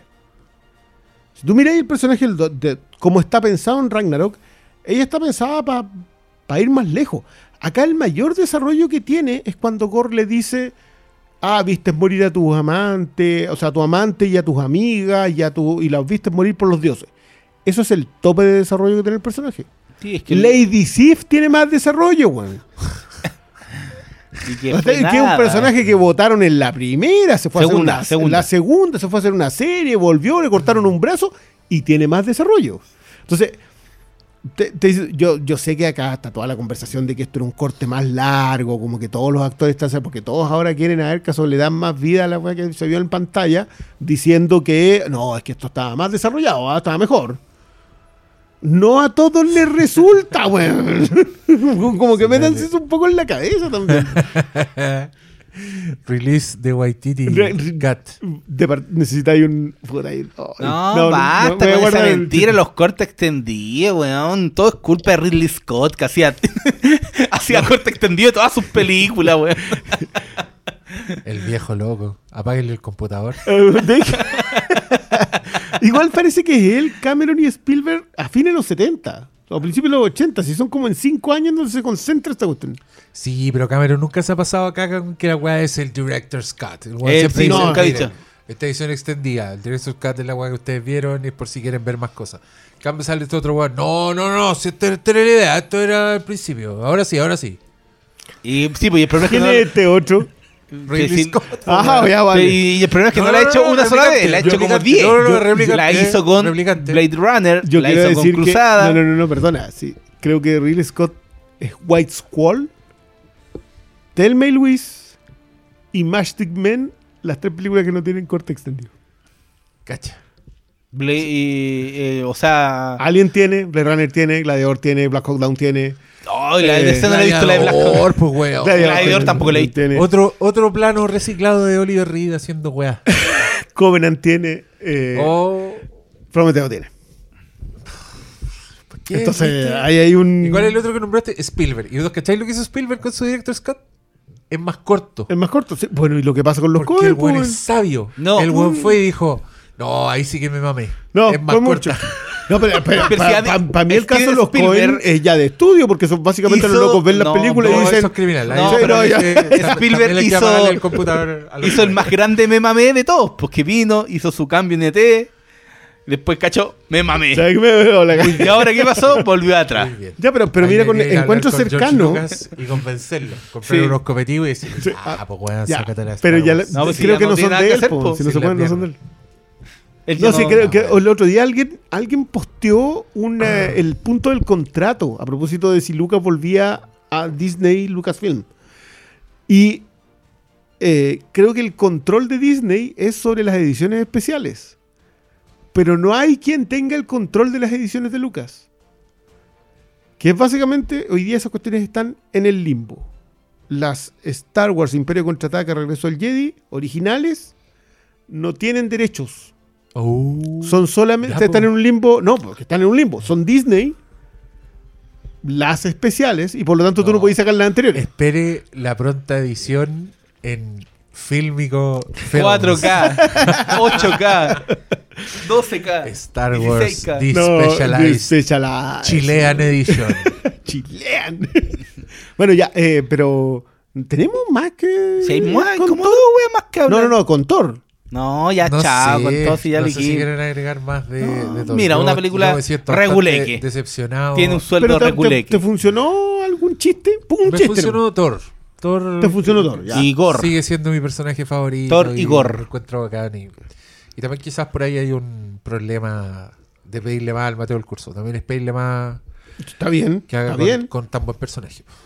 No, yo, yo. Thor, Gore y. Sé que la idea de los cabros chicos a mí también me gustó, pero creo que el plan de. sí, mi, mi problema es con el plan del video lo encuentro muy. Pero ¿sabes qué? Yo creo, yo creo que no es el problema el plan. El problema O la es la forma como está, cómo, no, está, cómo está desarrollado también ese plan. Yo creo que es la resolución porque el plan igual Y tiene cosas choras, como que el planeta es un planeta en blanco y negro, ya igual está choro. Pero creo que. Pero le dan color al tiro. Literal le dan color. Le dan color. No, pero esa secuencia la encontré bonita. Me gustó. Por último está la intención de estar haciendo tu weá algo distinto y esa weá se respeta. No, pero creo que se, se ve bien. Además, el Gore, pues es, No, su- sí, es Gore buen bueno, villano, es buen buen, villano. es buen mono, es buen dibujo. Es, es buen Ahora. mono. Está, yo, yo insisto con respecto a que el desarrollo no es el problema de ese, del plan. El problema es que la resolución de ese plan se soluciona. La solución de eh, el amor es la fuerza más poderosa del universo eh, es complejo. Te- Tenés que tener mucho talento porque esa cuestión te funcione. Y, y no te funciona en general. Porque todos nos resistimos a que esa cuestión es cierto. Y acá hacen lo mismo. Se, Gore se un ve. descorazonado como tú, pues, weón. Pero, pero, no, no, no, no, no. Yo no soy, yo no soy el descorazonado al respecto. Yo cuando está bien contado eso. No, no, no, no. No quiero, no quiero usar el término. Yo creo que cuando logras traspasar la emoción, funciona. Pero yo creo que Gore, por muy bien que esté Christian Bale, no logra hacer eso. No, Sí. no, no, el ejercicio Es en que la hay- ejecución, en mira, el remate no está. Una de las cosas que a mí me gustó fue esta idea de que, aunque Thor fuera flaco, esa wea no lo saca la depresión. Creo que era buena idea, pero no sé si eso conectado con el otro tema que, que te crean con Jane Foster eh, está bien resuelto. Al, al- por lo menos el rayo de Thor no debería haber funcionado. Debería haber sufrido algún tipo de merma en sus poderes a ver que llegó Mm. una tora. Pero, ¿cachai? Que esas ya son, son cosas que no están en la película. po. Pero creo que, que, que hay varias ideas que, son que yo- que podrían yo, haber sido eh, mejor mira, desarrolladas. Yo creo que, por ejemplo, ah, el cáncer de Jane Foster no está bien desarrollado. Que la poderosa Thor no sea la salvación no está bien desarrollado.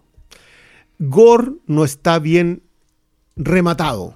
Creo que puede estar mejor desarrollado, pero no está bien rematado, eso seguro. Thor, sí, no funciona. Entiendo por qué es quien es, entiendo por qué está haciendo lo que está haciendo, pero también tiene que ver con que el personaje Thor, que conocemos desde la primera Thor, Dark World, Ragnarok, hasta aquí, Y todo lo que Vengadores. apareció en los Vengadores, es un personaje bien simple. En cuanto a su, a su propia construcción, es un tipo que va de A a B con una facilidad enorme, porque también no le vamos a pedir más a Chris Hemsworth. Y funciona. Pero Gore pasa de fondo. Valkyria pasa de fondo con poco éxito. ¿Viste? Eso te pasa por hablar mal de Valkyria. Eh, pe- pero son demasiadas cosas que no funcionan para que el total funcione. Y es, es- es quizás lo que más me problema a mí de la apreciación con, con esta película. Porque siento que es una película que podéis pasarla bien, pero al apreciarla se te derrumba.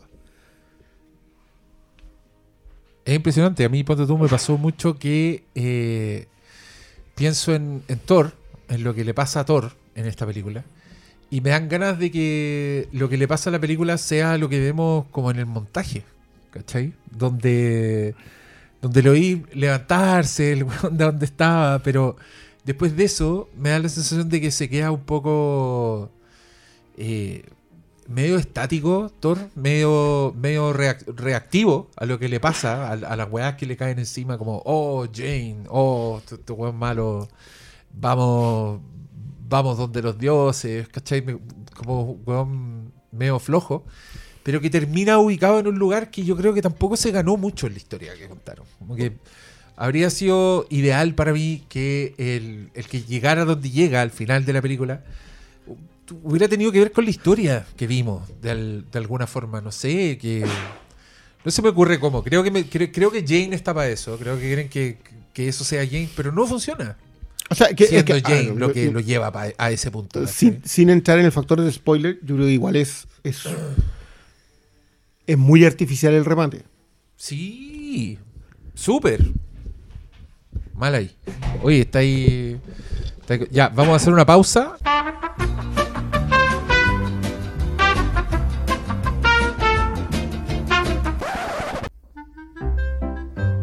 Perdón, perdón, vine a interrumpir este programa tan bueno, qué interesante conversación, señores. ¿Saben para qué?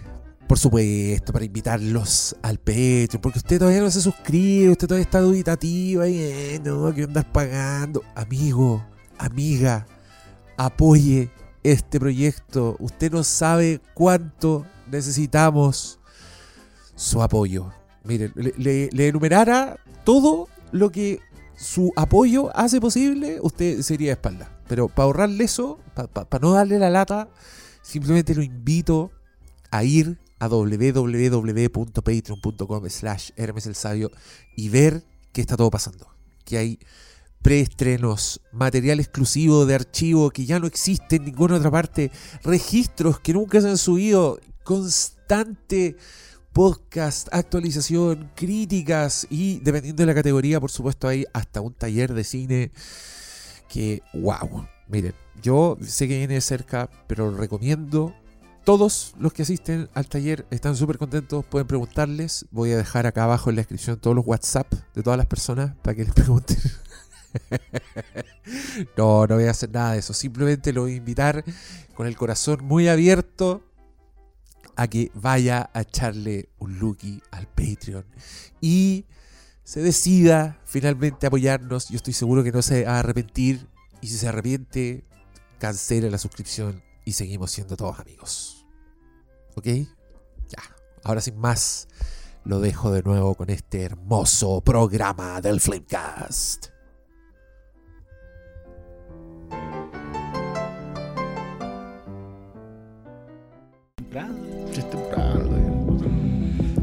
Bienvenidos sean. No, esta es la segunda parte, ¿no? La segunda parte no- no- Sí, va a ser un puro capítulo, pero puse la canción de Stranger Things. Porque vamos a hablar un poquito del final de Stranger Things. ¿Sí? Un poquito. Un poquito. puta, hora horas pico, después. en la hora del pico vimos The Voice más encima. Sí. Weá, buena, weón. Ya, pero primero, aboquémonos, Diego. No, es que ya estoy anticipando el final. Estoy anticipando mi, mi estado de coma. Donde yo solo O sea, quiero dejar anunciado que la weá buena de Voice. Yo, yo quiero, yo quiero decir que adoro que eh, de alguna manera hayamos mm, salido de ese momento y nos hayamos puesto a grabar de inmediato lo de Thor, que, que- que es la primera parte de este podcast, eh, porque me permite también curb your enthusiasm, Ah, mira. que te, eh, sobre todo porque la cuarta temporada de Voice del otro año, sería Oh. bueno que nos mantengamos un poco, un poco más, más tranquilos. Puta, pero y de Stranger Things es como en dos años más. Ojalá. Ojalá. Si es que. Di- Digámoslo porque, porque esto se demoró tres años. ¿Tres años? O sea, lo- los locos todavía no empiezan a escribir los guiones. El otro día estaban en una entrevista donde dijeron, eh, no, ya sabemos cuáles son los últimos 20 minutos, entonces tenemos que es desarrollar un, todo el es un resto. buen comienzo. Sí, saben cómo van a terminar, pero tienen que escribirla, pero están en proceso de... ¿Sabes saben- qué? los Vamos últimos a 10 minutos de todo. los 20 minutos. Los últimos 20 minutos, o sea, saben a quién se van a meter, yo creo. O cómo lo No, resuelven. Ya, que se llena la mierda. Pero bueno, es, bueno tener las, mate- pero es Ya. bueno tener las cosas claras en vez de empezar a inventar en el, en el camino. Eh, quiero, quiero ver una cosa, perdón, que estoy, estoy... Ya, el último episodio, el 4 de julio del 2019 fue el último episodio de la tercera temporada. Y el 1 de julio del 2022 fue el noveno episodio de la cuarta temporada. Básicamente se demoraron Tres tres, años. Está bien. En estrenarlo. Y quiero decir que Se nota. Puta que se nota, hombre. Nosotros no hemos hablado nada de la cuarta temporada más allá del hecho que tú decidiste saltarte la segunda y la tercera y quería ir mencionarlo abiertamente. No, yo dije, voy a hacer el experimento y les voy a contar cómo me va. Te fue bien. Me fue súper bien. Me fue excelente. Yo quiero decirte que. en- Nada de lo que no entiendo me importa. Ya, yo quiero decirte que en retrospectiva Ya. es una muy sabia decisión. Ah, muy bien. O sea, si usted que nos está escuchando no ha visto Stranger Things, vea la primera y después vea la cuarta. no haga como Sí, nosotros que. se- se nosotros lo vimos por usted. Sí. Para que usted no tuviera que verlo. Ya. No, si igual hay cosas que se pueden disfrutar. sí, sí, tampoco es. eh, Las canciones. es que yo sé que este le pone color que. que, ah, que bajó. Sí, bajó mucho, pero no es tan. No es la peor serie de la televisión como algunos de repente pintan en esas temporadas. Eh, Si no, no habría sobrevivido tanto. Si igual tenía cositas por aquí y por allá. Algunas, poquitas, pero están. Yo creo que la gran Anda fortaleza de- generoso este weón. Yo creo que la gran fortaleza de Stranger Things es el, es el casting. Es, es ese grupo. Creo que eso es lo que lo Ya. hace sobrevivir. ¿Cachai? que, que creo que hay una mezcla ahí entre un muy buen casting, que siento que sí es cierto, y personajes igual bastante bien escritos. Ah, es que yo eh, meto, a cast- meto en casting a los personajes. Perfecto, ya. Como es un buen grupo de personajes de ficción con dinámicas muy interesantes. Y son personajes queribles también. Ya. Entonces yo creo que si. Independiente de que no sea tan buena la weá, que ahí es donde. No sé, quizás nos pierda a nosotros más, más cínicos, más, más críticos con el uso, por ejemplo, de la nostalgia ochentera en nuestra contra. Un grupo sensible. Sa- ¿Sabéis que yo quiero decir que eh, en la la- el caso de los 90 para mí es una depreciación acelerada? Ah, mira. Yo, yo estoy viendo lo que estáis haciendo y, es, y, y no te lo voy a contar. Quizás porque también los 90 fueron particularmente cínicos. Eh, son un momento de decepción generalizada sobre la cultura pop. Casi toda la cultura pop de los 90 son una conversación sobre la decepción del estado de las cosas. Entonces, utilizarla hoy día, si no me vas a decir algo similar a eso, o no me vas a utilizar eso eh, para mirar el mundo ahora, yo ya te, te- estoy viendo lo que te decís. Y no me gusta. Sí, no, y a, y a mí lo que me pasó con Stranger Things es que se me, se me devaluó un poco cuando empecé a sentir que la weá era más una imitación de una historia ochentera clásica que una historia ochentera clásica en sí misma. Y esta cuarta temporada, yo creo que sí es una historia ochentera clásica en sí misma. Encuentro que la weá está filete. Me, mm, en, en ejecución, en construcción, era muy digna de pararse, de, de usar el font de Stephen King, muy digna de hacer referencia a Nightmare on Elm Street, ¿cachai? Como- Muchas. eh, sí, y, y, y- y no sé si quizás ya los años del casting junto o qué, pero encuentro que están todos Tan, los tan bien weones así afiatadito. weón. súper bien afectado y quizás no en sí mismo, ¿cachai? Ni- no, no así como aislar a un weón y decir, oh, qué bien este weón, salvo el Eddie en mi corazón.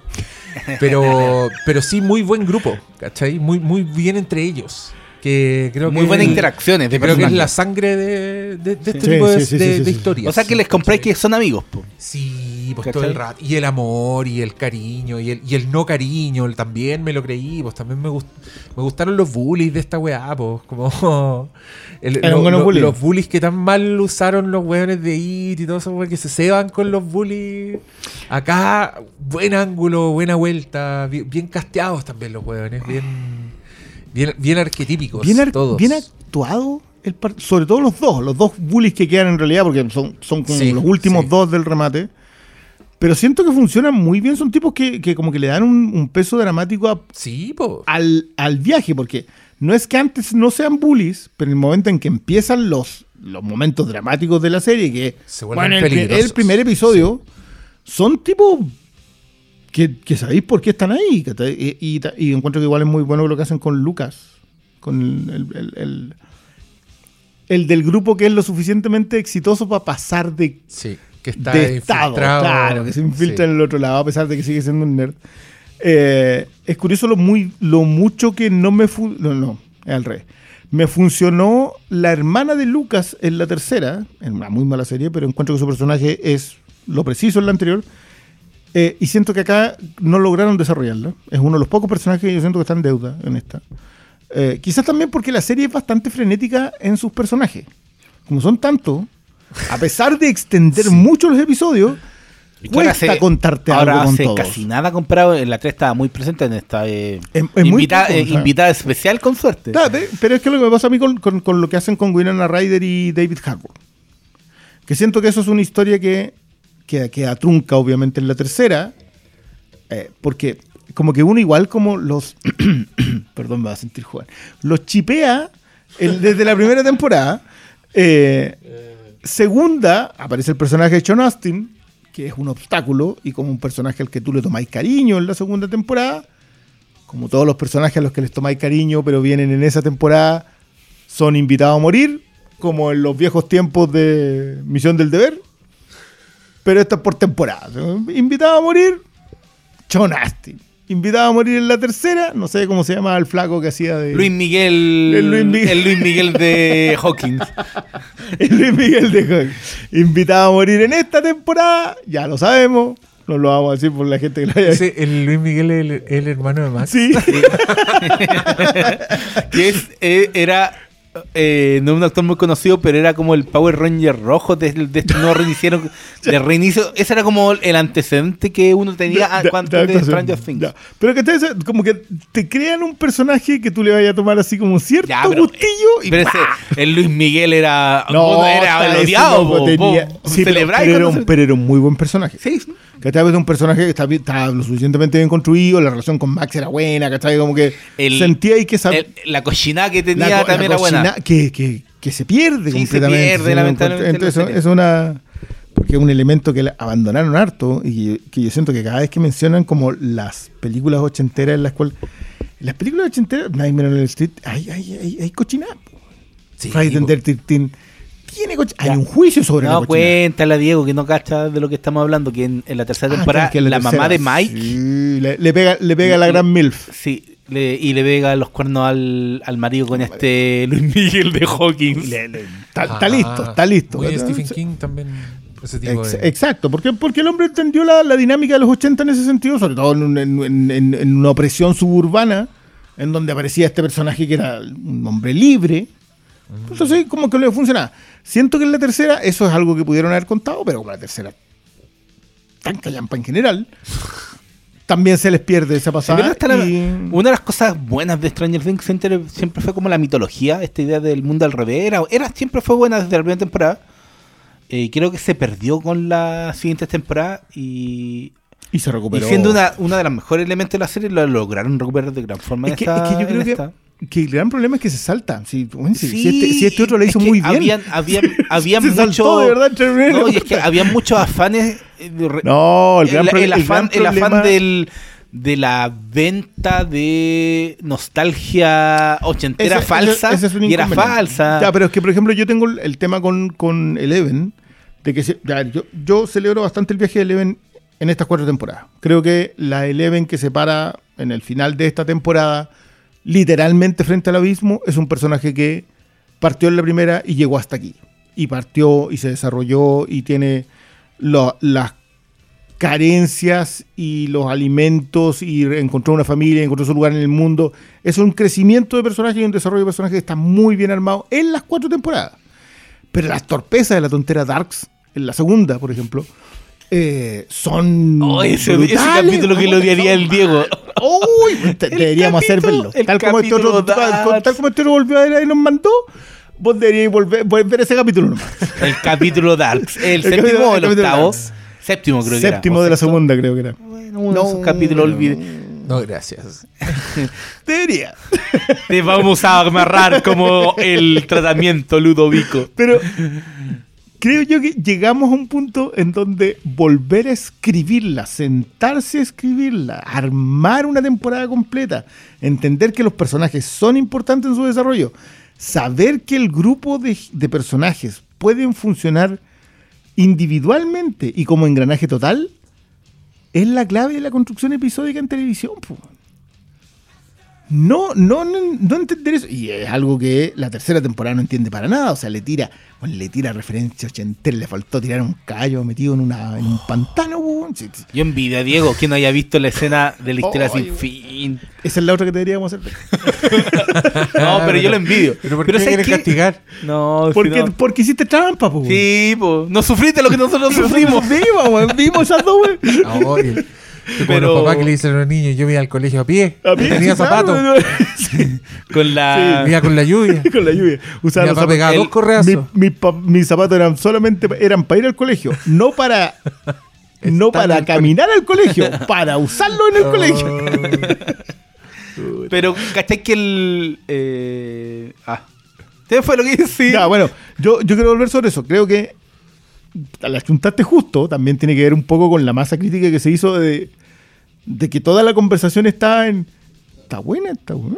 Que esté como que todo el mundo está diciendo, oye, pero recuperaron. Ah, ya me yo, acuerdo. yo, ojo, yo creo que esta temporada es mejor que la primera, pero en su propio mérito. Creo que una cuarta Es que, temporada ¿sabes qué? tiene que alimentarse de todo lo.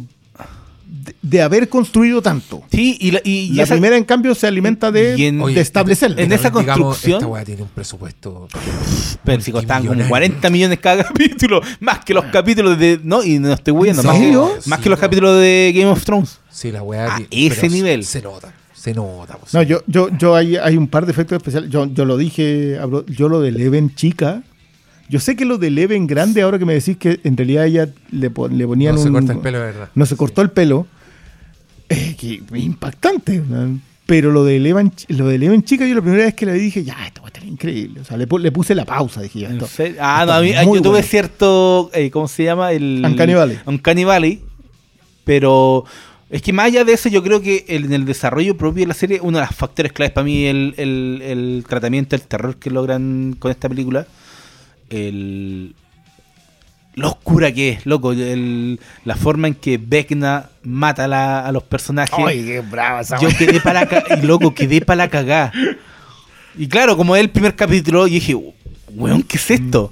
Obviamente, No, no. porque como la primera ver, muerte el sucede primer, ahí, El primer episodio de la cuarta temporada es un episodio que está muy concentrado en un género ochentero que... y no, pero también terror, en, en- ¿cachai? en- en mostrar las fortalezas de esta, en el tentempié de esta temporada, porque el tono oscuro, la forma de tratar, de tratar el misterio, eh, obviamente el gore de la muerte, pero esta eh, será como suspenso terrorífico que te logran amarrar eh, en el desarrollo de la historia, creo que para mí fue el factor clave.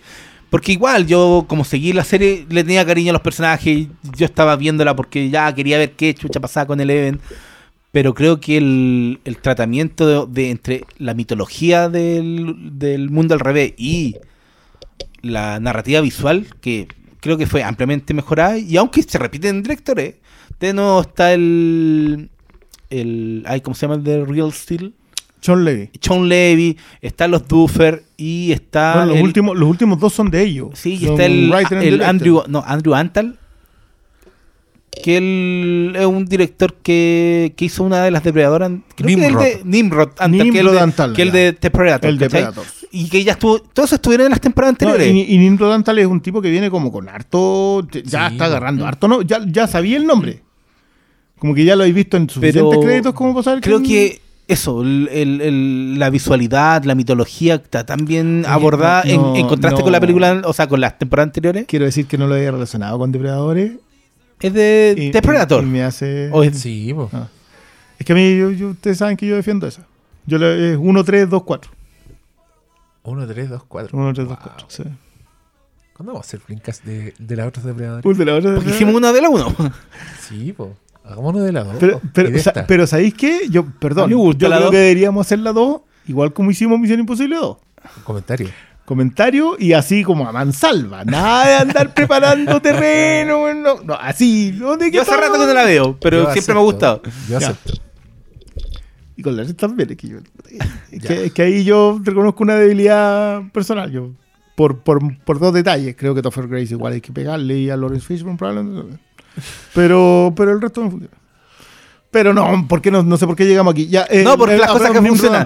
Las cosas que funcionan. Y claro, veis que se repiten directores, pero creo que ahora tocaron bien la tecla. Y, y yo no tengo nada más que celebrar eh, lo que ha sido esta temporada, porque yo estaba en un pantano con esta serie. Yo ya había. No Era- veía la luz. era ahí el caballo del de Neverending Story. estaba, eh, eh, estaba en, el, en el pantano. ¿Cómo se llama el pantano de la. Pantano de la desesperanza. De la desesperanza, yo, yo ya no veía luz. Este, y el pobre Atre- no, y a- a- Atreyu no, me iba a, no me iba a salvar, ¿cachai? Pero vi la luz y creo que es notable que una serie se recomponga tanto y, y esta serie se recompuso como otras no han logrado. Pe- Perdona, ¿tenemos algún ejemplo de una serie que, te- que, se- que vaya en picada? Porque tú no sabías. Pero esta cuestión era una picada así, nivel Benjin Jumping. es, es que, Y, li- y literal se acaba de pegar el tirón por arriba. Wow. es que es mucha, es mucha la diferencia entre, sobre todo entre la tercera y esta temporada. Porque ya la segunda es un declive de la primera, pero lo Pero de la tercera fue, entendible. fue, un, fue un abismo. No, la tercera es que, es que, de Pero verdad, ejemplo, vamos a tener que hacerte ver lo de. Neverending Story. No, ya, córtenla, weón. Yo estoy contento con esta etapa. No, no me cae- hagan Me cae bien todo, me cae bien Dustin de nuevo. ¿Te cayó mal, Dustin? En Es algún que- minuto sí, pues, tenía como chato. Porque ya, pero, pero acá encontré que todas sus urgencias eran muy reales. Aparte que, que es el personaje que alimenta esa urgencia. El también. verdadero corazón que es esa cuestión de Mike. Y Es que Mike es el otro corazón. Sí, es el corazón romántico. es el corazón romántico. Sí, yo creo que igual esta división entre los cuatro personajes, por eso también funciona Lucas. Porque es la división del que siempre está tentado de pasarse al lado oscuro. pues. Sí. Está la posibilidad de serlo. encuentro que el, el crecimiento les hizo demasiado bien para sus personajes. Sí, Como que Lucas está demasiado perfecto para ser el Lucas que Para es. ser eh, para ser deportista, deportista gringo. Y. Y Dustin también, weón. Encontré una comedia muy, muy chistosa y muy, y Mm. muy de acuerdo a su, a su fisonomía, a su aspecto, a toda esa weá. Ya, a El mí, que- a mí el los otros dos que está funcionan por otro lado. creo yo, es Mike. Porque él es como el galán de la weá, pero se está transformando cada vez más en Nosferatu.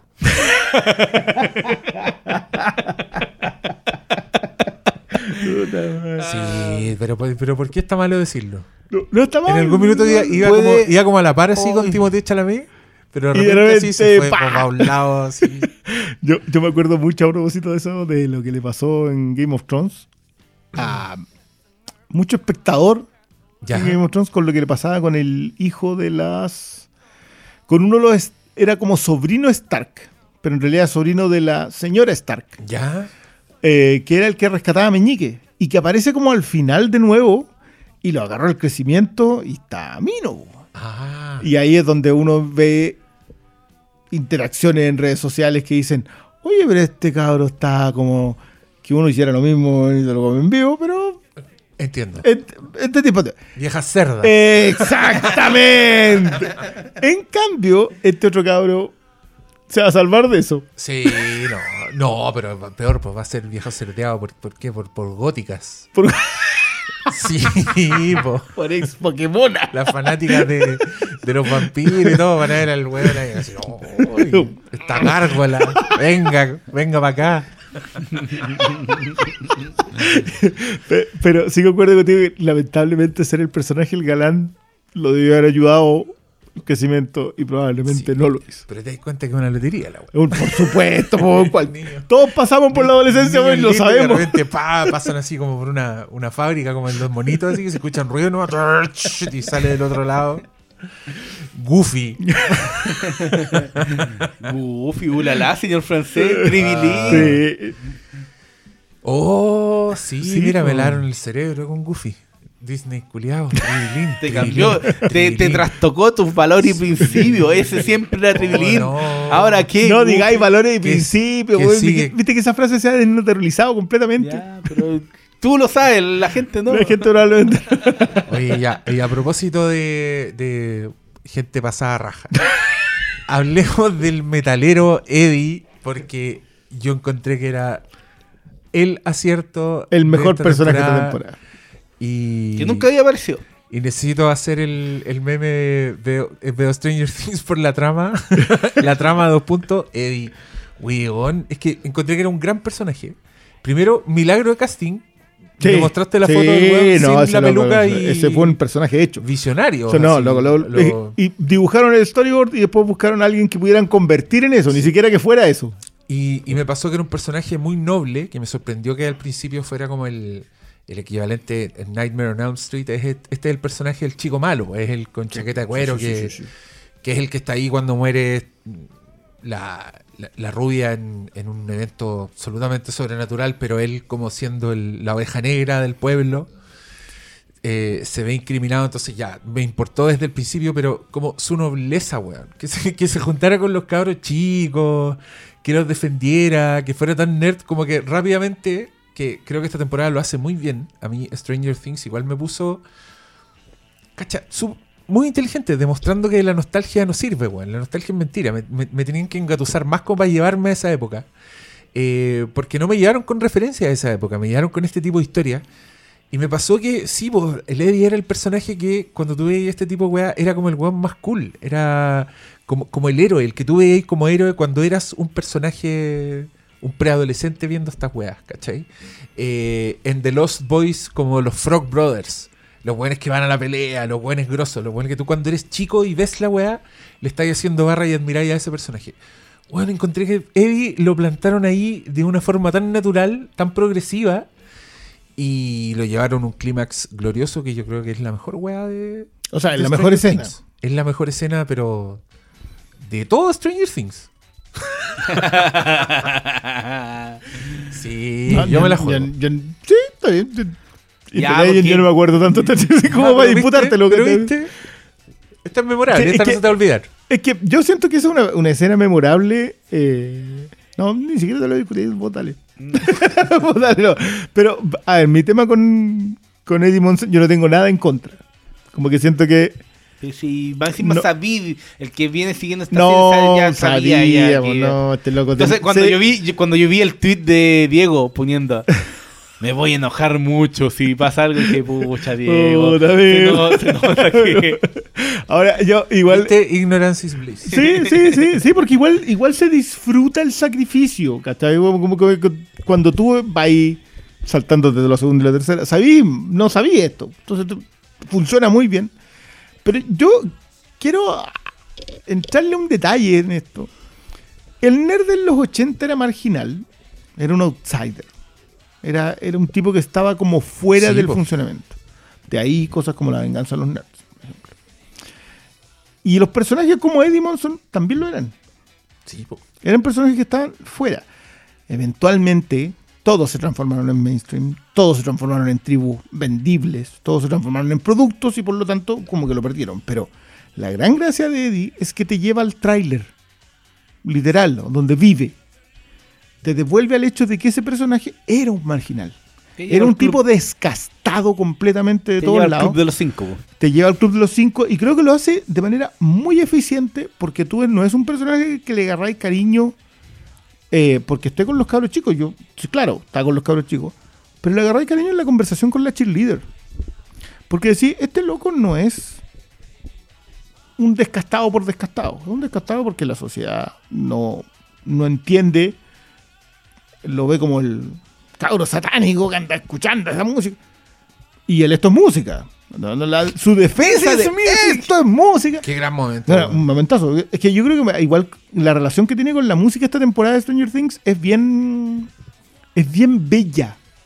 En- en- en- no solamente en el sentido estético, sino en, en dónde te llevó a tus primeras relaciones con la cultura pop de nosotros, de nuestra generación, O sea- porque tus viejos, vi- no sé, bueno, bailaron. ¿Cómo se llama el rock de los 60 chileno? El rock chileno, ¿no? Fue como un movimiento, ola. la nueva ola. Bailar nueva ola. Entonces tuvieron un momento con la cultura pop en donde había una tenía una significancia. Lo- no sé, en Estados Unidos fueron los hippies, después los 70 vino una rebelión, después los 80 vino otra. Hay una relación con la cultura pop. En vez de impostar cultura pop, esta temporada te recordó por qué era importante. Porque esa, el chiste de Vegna, ¿qué canción te salva de Vegna? Hay una importancia en ese fondo. Sí, po. ¿Cachai? ¿Qué canción o te evade, o te aterriza, o te compromete con, lo, con la vida que tienes? Más allá del chiste, más allá del No, meme. Y, y- y una, es una revisión adulta de ese concepto de, de la música, porque en esta misma serie, vamos a sacar a colación, el tratamiento musical había sido, repito, la escena del estilo sin fin, pues, ¿cachai? Eso había sido el tratamiento musical que habían dado. Es que me, encantaría, me encantaría poder sacar ese concepto de la. Pero, Pero no podemos. No, pero No. te acordás que eso era, era como eh, cantar esa canción para que la historia avanzara. No, era- Ah, ay, Ah, era mala esa wea. Ya, pero cachai que aquí está muy bien abordado. Y creo que. eh, ¿Será por, por la, el- can- por la elección de la canción también? Porque entrenar en The Story Gate Butch igual es como. No era por el contexto, si recuérdate que la otra era como que lo obligaba a cantar para ayudarlo. Qué bueno que ese Eh, personaje acá esté tan. Aquí está, menos mal que, salió nada. Menos mal que ese personaje aquí salió nada. Pero. Pero si aquí yo creo que al final. eh, Igual es una buena escena, ¿eh? es una escena muy de. ¿Cuál? No sé. La escena en donde ella aparece, la dinámica de su familia, una escena muy. Bueno, no sé, Beethoven. O mi pequeño diablillo, No. ¿cachai? Como que tiene, tiene algo. No, la escena por lo menos está suficientemente bien armada. No, no, no sé si. era como entrar a la casa de data. Pero. Sí. pero creo que al final lo- lo- los focos están muy bien puestos en esta temporada. Creo que por eso se responde a que la hermana de. eh, Lucas. De Lucas salga tan poco, ¿cachai? Y creo que en vez de seguir expandiendo más con nuevos personajes, que obviamente hay nuevos personajes, pero que están muy bien centrados los que en- en- entre los que más importan. Y por eso funciona también el Eleven. Por eso de nuevo eh, funciona también la dupla de, de Dustin con, con nuestro querido Fiambre. Entonces creo que, que Voy a volver a insistir con él. Lamentablemente, para los que ya habían visto las tres temporadas anteriores, tú lo mirabas y decías, amigo, acuéstese con terno. Eso lo sabías, ¿cachai? Pero, el- pero no sé si para el... re- Como que, el, el- insisto con respecto al espectador casual, yo creo que Stranger Things logró conseguir el equilibrio entre el seguidor de Stranger Things, el espectador casual de Stranger Things, y una mirada medianamente más crítica. O sea, como, como que siento que se alimentó muy bien de todo. El, el- y es que está, está está aquí- maduradita. y está man. todo en, en, en- como en el siguiente nivel. Hasta en las actuaciones creo que Max está demasiado bien. Eh. La Sadie Sink ¿se llama? Sí, sí, sí. Eh, Eleven obviamente está bien, pero siempre ha estado bien. Hasta en los peores momentos de Stranger Things en la temporada 2 y 3, Eleven era la que estaba bien en, en la serie. Voy a concordar. Más allá de ese capítulo del, allá del capítulo del, cap- del capítulo Darks, pero creo que. eh, Que, ojo, que creo que son personajes muy recuperables para una siguiente temporada. sí, O sea, creo, Pero creo, creo creo que ahí que- puede haber algo. Que el, el, tra- el tratamiento audiovisual, de actuación, todo eso está demasiado bien resuelto para lo que termina siendo una temporada que, repito, yo ya daba por perdida, yo solamente estaba arriba de esta Stranger Things neta, solo para saber cómo lo iban a resolver. De pura curiosidad y ganas de seguir levantando el puño al, al- a la pantalla para seguir peleando, porque igual eso a- en eso para mí se había transformado la experiencia de Stranger Things. O sea, la es, que, es que el salto igual es bien cuántico. Sí, o sea, al sí, final- es que- al final de la serie cuando, tú, cuando tú decías eh, otros antecedentes de serie, de inmediato yo pensé, por ejemplo, en eh, los archivos X, que cayó a un nivel en Pero- la penúltima Pero temporada. estáis hablando de que cayó en un nivel entre la octava, novena, décima. Sí, pero estamos hablando de, de que cayeron a niveles y no, y en el retorno fue, fue muy malo. igual yo te diría pero lamentablemente no, no tuvo un regreso más alto, ¿cachai? Entonces no. Yo quiero desde acá eh, volver a expresar mi cariño. Yo siempre lo he dicho, mi admiración, mi cariño, mi simpatía por los fans de los X-Files, a quien les han pegado en el suelo no una vez, no dos veces, Cuatro. sino que Cinco. cuatro. Cuatro, cinco. Luego le dieron una película, después le hicieron la décima temporada que ya era mala, después le hicieron una décima temporada que y, ya era y pero, te, y te estoy olvidando las, ¿no? las- las últimas temporadas. Y las últimas dos. Sí, pero las últimas dos. No, en realidad las últimas dos. Pero. Y siguen siendo fans, y eso yo lo. lo, lo- ahí hay respeto, mi respeto. Mi respeto, mi simpatía. Sí, pero no, no- no se me ocurre así como un antecedente. No, yo, yo no tengo un de antecedente, una recuperada con- tan. Sí, una recuperada. Porque esto fue recuperación. Sí, pero, pero de nuevo, insisto, en sí misma, esta es una temporada que supo exactamente dónde alimentarse. Y, y más allá de, de los referentes, Porque mira, igual la mira, contó pienso- de bien, hecho, más pienso- allá de Siberia, el- que el- igual, el- encuentro, el- igual encuentro que Siberia me sobra un Eh, pelito. Siberia el, el, el lado es la, pa- la pata coja. Porque creo que es lo, es lo más, es lo menos interesante, es lo que está menos bien desarrollado. Pero igual en los últimos dos está Pero un poquito mejor. Sí. Pero Pero lo encontré entretenido. Pero los no- anteriores, No, tenía idea por qué estaban ahí, me cortaba una raja, pero creo que quizá eso me hizo Oh, que- disfrutar más la situación en sí Es misma. Entonces en era el- entretenido ver cómo. en el primer volumen, creo que obviamente lo mejor es todo lo que pasa en, en el pueblo. Y eso hacía no, que yo, de- creo, yo creo que en general, en las dos, en toda Sí, la todo- serie. Todo, todo lo que pasa en el pueblo. no, ese- quizás lo de papá. sí, yo el, creo, yo el creo- quiero capítulo. volver un el- poquito el, a lo- el el Sí. penúltimo capítulo. que es el primer episodio de la, de la segunda parte. Creo que lo que hacen con eh, Matthew Modine, porque en mi respeto, porque, Joker. porque su personaje termina muy, muy bien. Ah, Creo que un personaje que logra desarrollarse lo suficientemente bien para que tú digáis, Y- y- amigo, usted está bien muerto. Es es que más que desarrollado, eh, le dan el final que merece. Sí, Ese como, personaje. como, como que, como que, y eso es raro porque al fin y al cabo es el, es el papá del- de nuestra protagonista y tú sientes que debería haber un cierto nivel de nobleza de su parte, de la par- de parte de Eleven, en la despedida. Al fin y al cabo se le está muriendo una figura paterna demasiado importante. Pero ya no, ese, ese cariño no está. Y su despedida, la encontré, dije, oye, esto- volvemos sí, a la madurez, nivel de madurez. ¿no? Y no, que ver ese nivel de desarrollo en una serie que supuestamente es más familiar. Así es. Pero claro, también tú veníais del aspecto gore, la, la oscuridad Yo- que había yo- logrado. igual que tengo mis, igual mis sobre- igual sobre que esta sea una serie. O sea, es una serie igual de familiar eh, como lo eran, no sé, sacarle el corazón a un personaje en vivo y que siguieron latiendo. Eh, creo que hay igual un cierto nivel de contrabando de género de terror, sobre todo los 80, en esta pasada. Creo que, que lo fue desde la primera. Lo que pasa es que eh, Se la comió el personaje. se los comió, claro, y en Sí, general a todos se los personaje comió. en las temporadas siguientes. Pero, pero acá, por ejemplo, la- la- a ver, los personajes nuevos de esta son el fumeta de la, de la pizzería, eh, Eddie y. ¿Para de contar? El agente, el, el Los dos guardia- rusos. los, los dos rusos. Los dos rusos. Y creo que los agentes, todos los agentes del gobierno, Que, que funcionan bien. o sea, Salvo- hecho, salvo hay una los dos- secuencia, no, hay una pero- secuencia de, los agentes del gobierno que yo digo, oh, se lo van a echar. salvo el, los dos, no, salvo los dos, el, salvo el señor traidor de Aliens y el señor Joker, eran los que conocíamos. Todo el resto eran, hasta ese general que seguro va a tener más importancia en la, en la última temporada. Ojalá que haga, algo bien. Pero. Ay, y los del pueblo, casi todos los del pueblo que los fiambres. eh, desde. Claro, esos son los otros, los bullies, los, los bullies. Y las víctimas y. Sí, pero es que en la cheerleader dura media hora. po. Iguales personajes, po. Sí, Pero era buen personaje Era buen también. personaje. No, era súper buena la interacción de ella con Eddie. Sí. Eso, porque, porque entendís para dónde va. O sea, la, la mina en realidad quiere poder aturdirse lo suficiente para que no lo siga molestando las pesadillas y por eso va por drogas duras. Mm. Eh, Y es como, "Oh, parece que mi tío tiene. espérate. bueno, espérate. Eh, El tío, que es un personaje de largo, de largo aliento y que remata bueno. muy, muy bien. Remata muy bien con el. con el dientón. ¿Cómo se llama el dientón? El chico. el- Dustin. el- Dustin. El viento. Era, era su característica El- el principal. Sion. En Sion.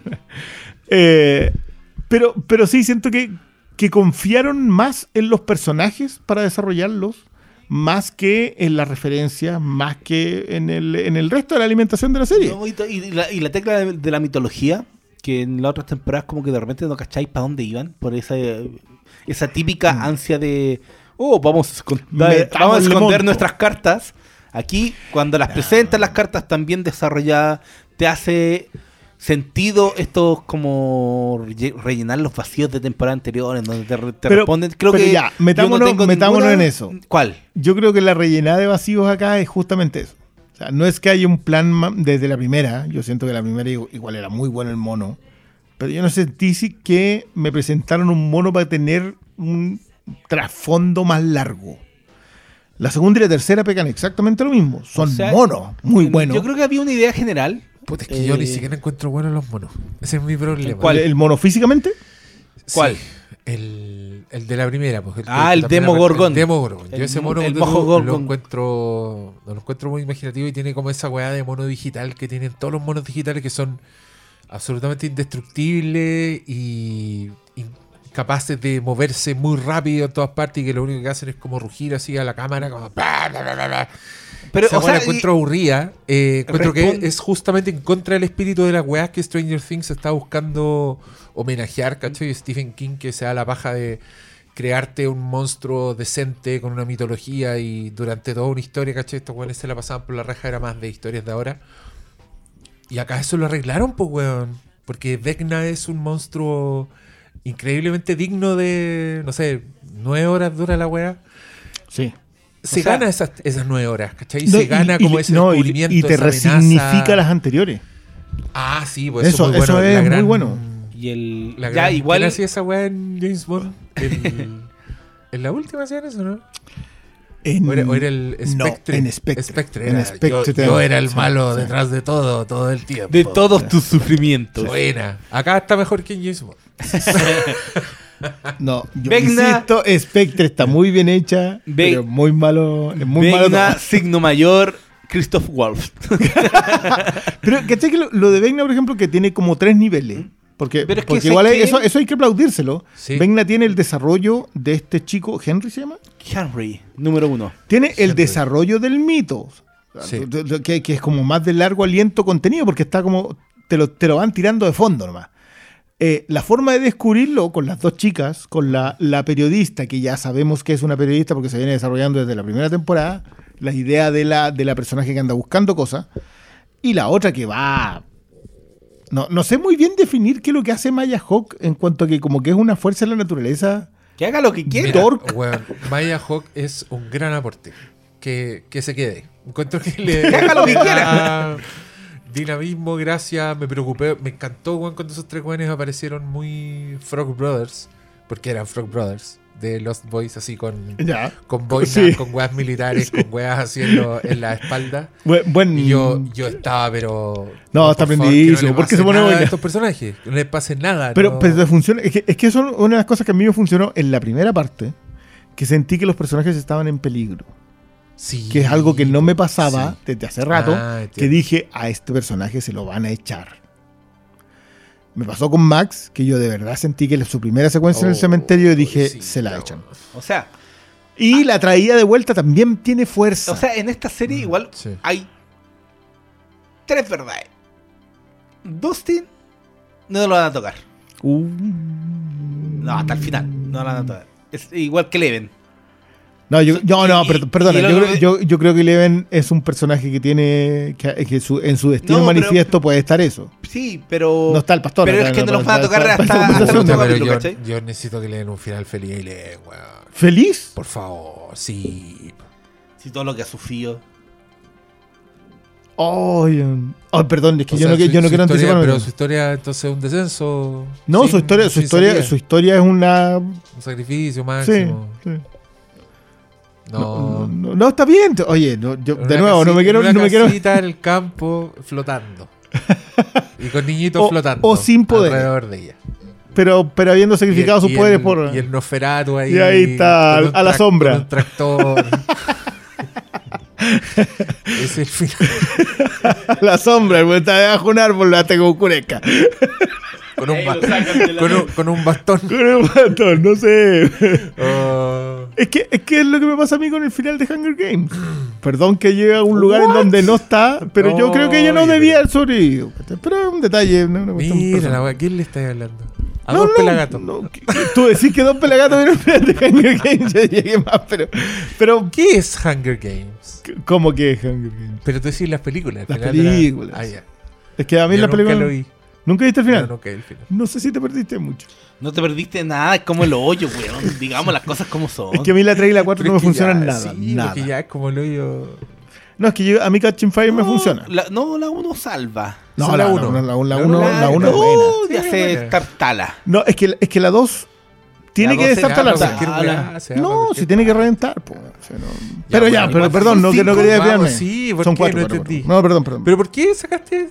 A propósito de lo tenía del cierre, los los de- que, que creo que hay personajes que funcionarían muy bien en sus destinos eh, siendo el sacrificio definitivo. Creo que es lo que a mí me pasa, es mi visión personal que, con Eleven. Ahora, si a Eleven le dan un final Ah. feliz, vos dale. Sí, no, yo aquí estoy hablando directamente como con lo que quiero. No, no, pero- sí, sí, sí, sí. Pero si ellos O sea, el, comodín ahí usar al, al, al, Sí, al pobre quieren- Nosferatu como el comodín de que garantiza. No, yo creo que, yo creo que Will tiene más posibilidades de Ah, Will- comodín. Will Will, también. es el comodín Sí, acá. sí. No Ferato con peluca. es. Bueno, sí, oye, sí. Pero bueno, extraño el Te agarra la puerta y te hace bolsa, así lo sabes. Pero, de nuevo, yo creo que igual. es como, es como Nosferatu si Nosferatu salieran en Hotel Transilvania. Con ropa veraniega. Hola. Hola. Kids? Y mira, weón, si este weón, si ese actor hace una película de vampiro, no la voy a poder tomar en serio. Obvio que la va a hacer, por favor. Pues ya tienen, ya tienen vuelta tuerca, ¿no? Tiene, sí, niño creepy, Sí, no sé. cae, cae parado. Bueno, pero, pero yo creo que del grupo original, estos cuatro niños, más Eleven, igual es un grupo que. ah, Ahí hay uno que.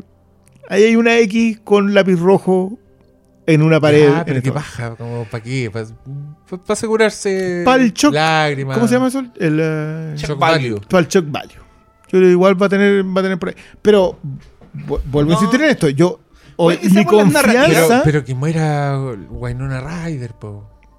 Y los vaya a dejar eh, como niños que- huérfanos. Sí, Oye, pero es que, que es que ¿sabéis qué? A propósito del, del- de un personaje que ha sufrido demasiado, el futuro. el David Harbour, ya, pero ya, ¿qué más le hay a hacer ese pobre?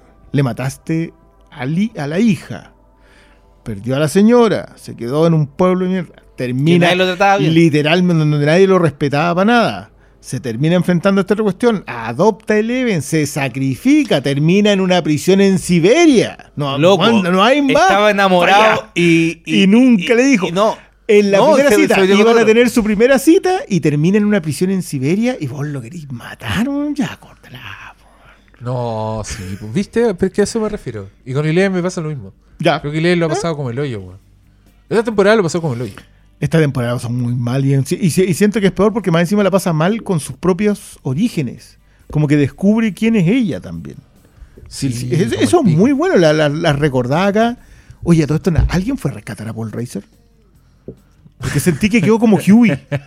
No, si fue el militar. No, pues eso lo dejaron ahí.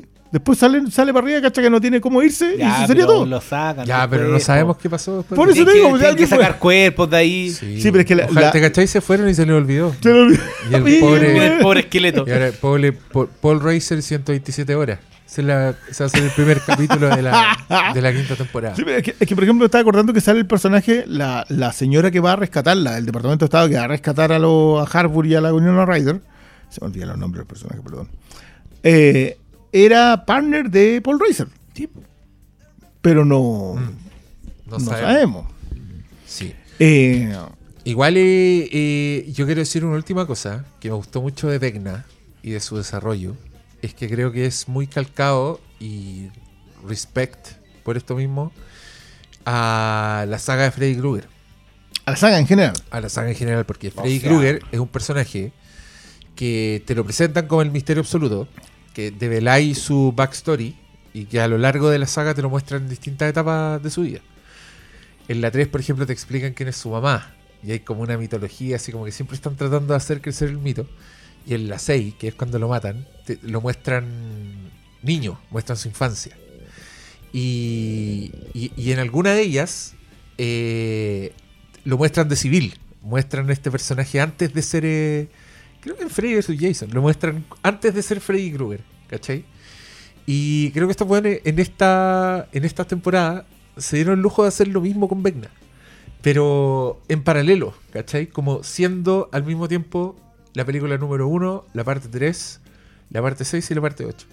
¿Cachai? En estos capítulos. Y esa weá la encontré muy fina, muy brillante de su parte. Como que al tiro me tuvo sentido que van a hacer una weá de Stephen King. eh, tampoco me sorprendería que les ofrecieran un Freddy Krueger nuevo, no sé, 10 capítulos. en- Considerando que han estado choreando En- de Stephen en King desde el capítulo 1. Ya, Sí, igual. po, ya, pero- pero- pero acá no está- lo esconden. Pero acá está, esta está el construcción cameo. está, está, sí, po, y, está, y está el cameo de Robert England, que también le dan papá como una participación, claro, bien, bien protagónica en el, en el mito. ¿No te diste cuenta? Como Yo, yo soy pésimo para eso. Pésimo. O sea, yo El- cuando, el vie- cuando el- veo- el- el- los ojos podridos puede que te hayan distraído. El viejo Aníbal Lecter, que lo van a ver. ya, ya. Ese Él era- Robert Englund. ya. Él, él era Don Robert. Sí, pero, pero yo vuelvo sobre que, que todo ese mito a mí me funciona. Es que lo que te decía, yo creo que el villano acá logran construir lo suficientemente bien para que te resignifique primera, segunda y tercera. Mm. Porque esa era la clave de esta cuestión. Esta idea del, del- de este poder con el que él se encuentra al otro lado. sí. Te lo juntan. Y con un desenlace que es construir un escenario para una quinta. Mm. Hasta ahí, igual hay, hay harto mérito en la raja al infierno. ¿no? Que abrieron las puertas al infierno. Sí. Y tienen que enfrentarse a esa parte a sabiendas de que son, ¿qué? 15 cabros. Hay como 3 adultos y 12 cabros. Y supuestamente son la última brigada enfrentándose al fin del mundo. que, que, de nuevo, es algo que funcionaba muy bien en los 80. Funciona en general, pero funcionaba muy bien en los 80 porque eran los libertadores del mundo en los 80 Estados Unidos. Entonces, te cuadraba en cuanto a su propia mitología. Eh, pero creo que acá lo logran. O sea, yo la última secuencia de esta cuarta temporada, yo dije, esto es un cliffhanger. En el sentido de, literal, tan frente a un abismo. Es- es- le falta estar colgando nomás. Eh, Le faltaban las, las naves de la Alianza Rebelde, nomás. Le- esa es la idea. Pero tiene todo el sentido en función de la cuarta temporada completa. Como que es un fenómeno que igual podemos conversar harto tiempo en donde una sola temporada logra encapsular todo el espíritu de la serie y entregarte que tú quieras ver la siguiente. A- eh, quizás es lo que a mí me pasa con eh, John Wick 2. Que John Wick logra hacer crecer el mundo Ajá. explicarte el mundo de la primera y hacerte querer ver una tercera en, en los últimos dos minutos de la primera. que te digo como que, que- y eso Bueno. es súper difícil, Sí, güey. sí, habilosos. Oye, y ¿saben qué? Ya es muy tarde, así que decantemos The Boys y Ya. después nos juntamos a hablar de The Boys. po. No estamos Pero- dormidos. Pero una cosa cortita. Una cosa Ahora, cortita. ahora yo, Bueno, el cómic. Buena, buena, buena, buena. yo, yo voy a decirlo, voy a dejarlo acá puesto, porque creo que es la gran conversación de, del- de The Voice tercera temporada. Creo que también lo viene siendo las anteriores, pero la gran conversación de la tercera eh, es que hay que volver a conversar sobre el concepto de adaptar. Esto es una excelente adaptación de The Voice. Tiene poco de Garth Ennis, más allá de un par de chistes grotescos y obscenos y muy cochinos, que son muy Garth Ennis. No, tiene igual su espíritu. Pero, pero, pero, ese es- eso es lo que yo voy. Creo que logra rescatar el espíritu y adaptarlo a este mundo, Sí. en, donde, en donde vemos la, frac- la fractura completa. Pero esa es para mí la gran conversa de- Y aprovecharse de nosotros, los que leímos el cómic, que no hacemos idea, o esto va a pasar, y mandarte a la mierda porque no, va a pasar. no, ¿cachai? yo y es muy bueno. siempre a pasar, pero, pero creo que lo que hacen con. A ver, perdón, el personaje de esta temporada de Soldier Boy es Caporal. Gran nombre, Caporal. Gran nombre. Mejor Eh. que Soldier Boy. Sí. Sí. Eh, creo que lo hacen funcionar de principio a fin. Lo hacen funcionar cuando no sabemos quién es. Lo hacen funcionar cuando sabemos quién es. Y lo hacen funcionar cuando te revelan que es alguien más que tú no sabías que era. Y de inventar algo nuevo. Sí, mira, en el cómic era. El, No, el era el cómic era suche. Era el suche de Homelander, que Homelander le hacía creer que. Que valía. que no, y, y como que Homelander obviamente abusaba de él. Pero Literal. el loco no sabía quién era. Entonces era como un suche, era un superhéroe sidekick, pero Homelander, como era un conche su madre, se aprovechaba de él y lo Tú- tú gozaba. esto es lo que yo me refiero. Homefront y Homelander. eh, Homefront, Homelander y, y Soldier Boy son personajes completamente distintos. Siendo exactamente los mismos. Uh. entre el cómic y esta pasada. Esa es mi gran conversación para la siguiente tanda. Pero más allá de eso, buena la wea. Buena, buena. No, yo absolutamente contento con esta serie, pero para mí esto sigue ratificando lo que ha sido desde la primera. No es que haya, no es que sea como un descubrimiento o que haya estado muy baja Yo, como, yo también, le como la tiré, otra serie yo de la que también hablamos. le tiré flores a la segunda. Creo que fue una, una conversación un poco ahogada por, por los tiempos en, la- de- en los que se exhibió.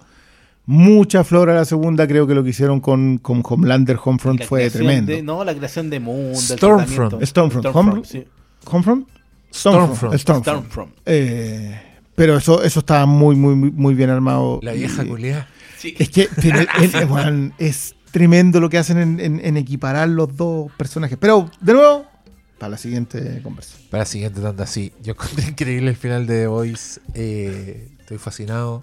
Ansioso por ver la no, cuarta. no sé nada del cómic, ni me Que- importa. es que por eso te digo, creo que, creo que es muy buena la conversa de adaptación porque tú que nunca vi- leíste el cómic, sigue siendo una muy buena serie. No, y- Entiendes no, que los personajes tienen el- respaldo. Y el, el cómic de The Voice, más allá de la, de la chanchada y, y lo grotesco y todo eso, igual es un buen cómic. Mm. En otro nivel. En otro nivel, sí. Ya, hasta la Eso próxima. sería. Buenas noches.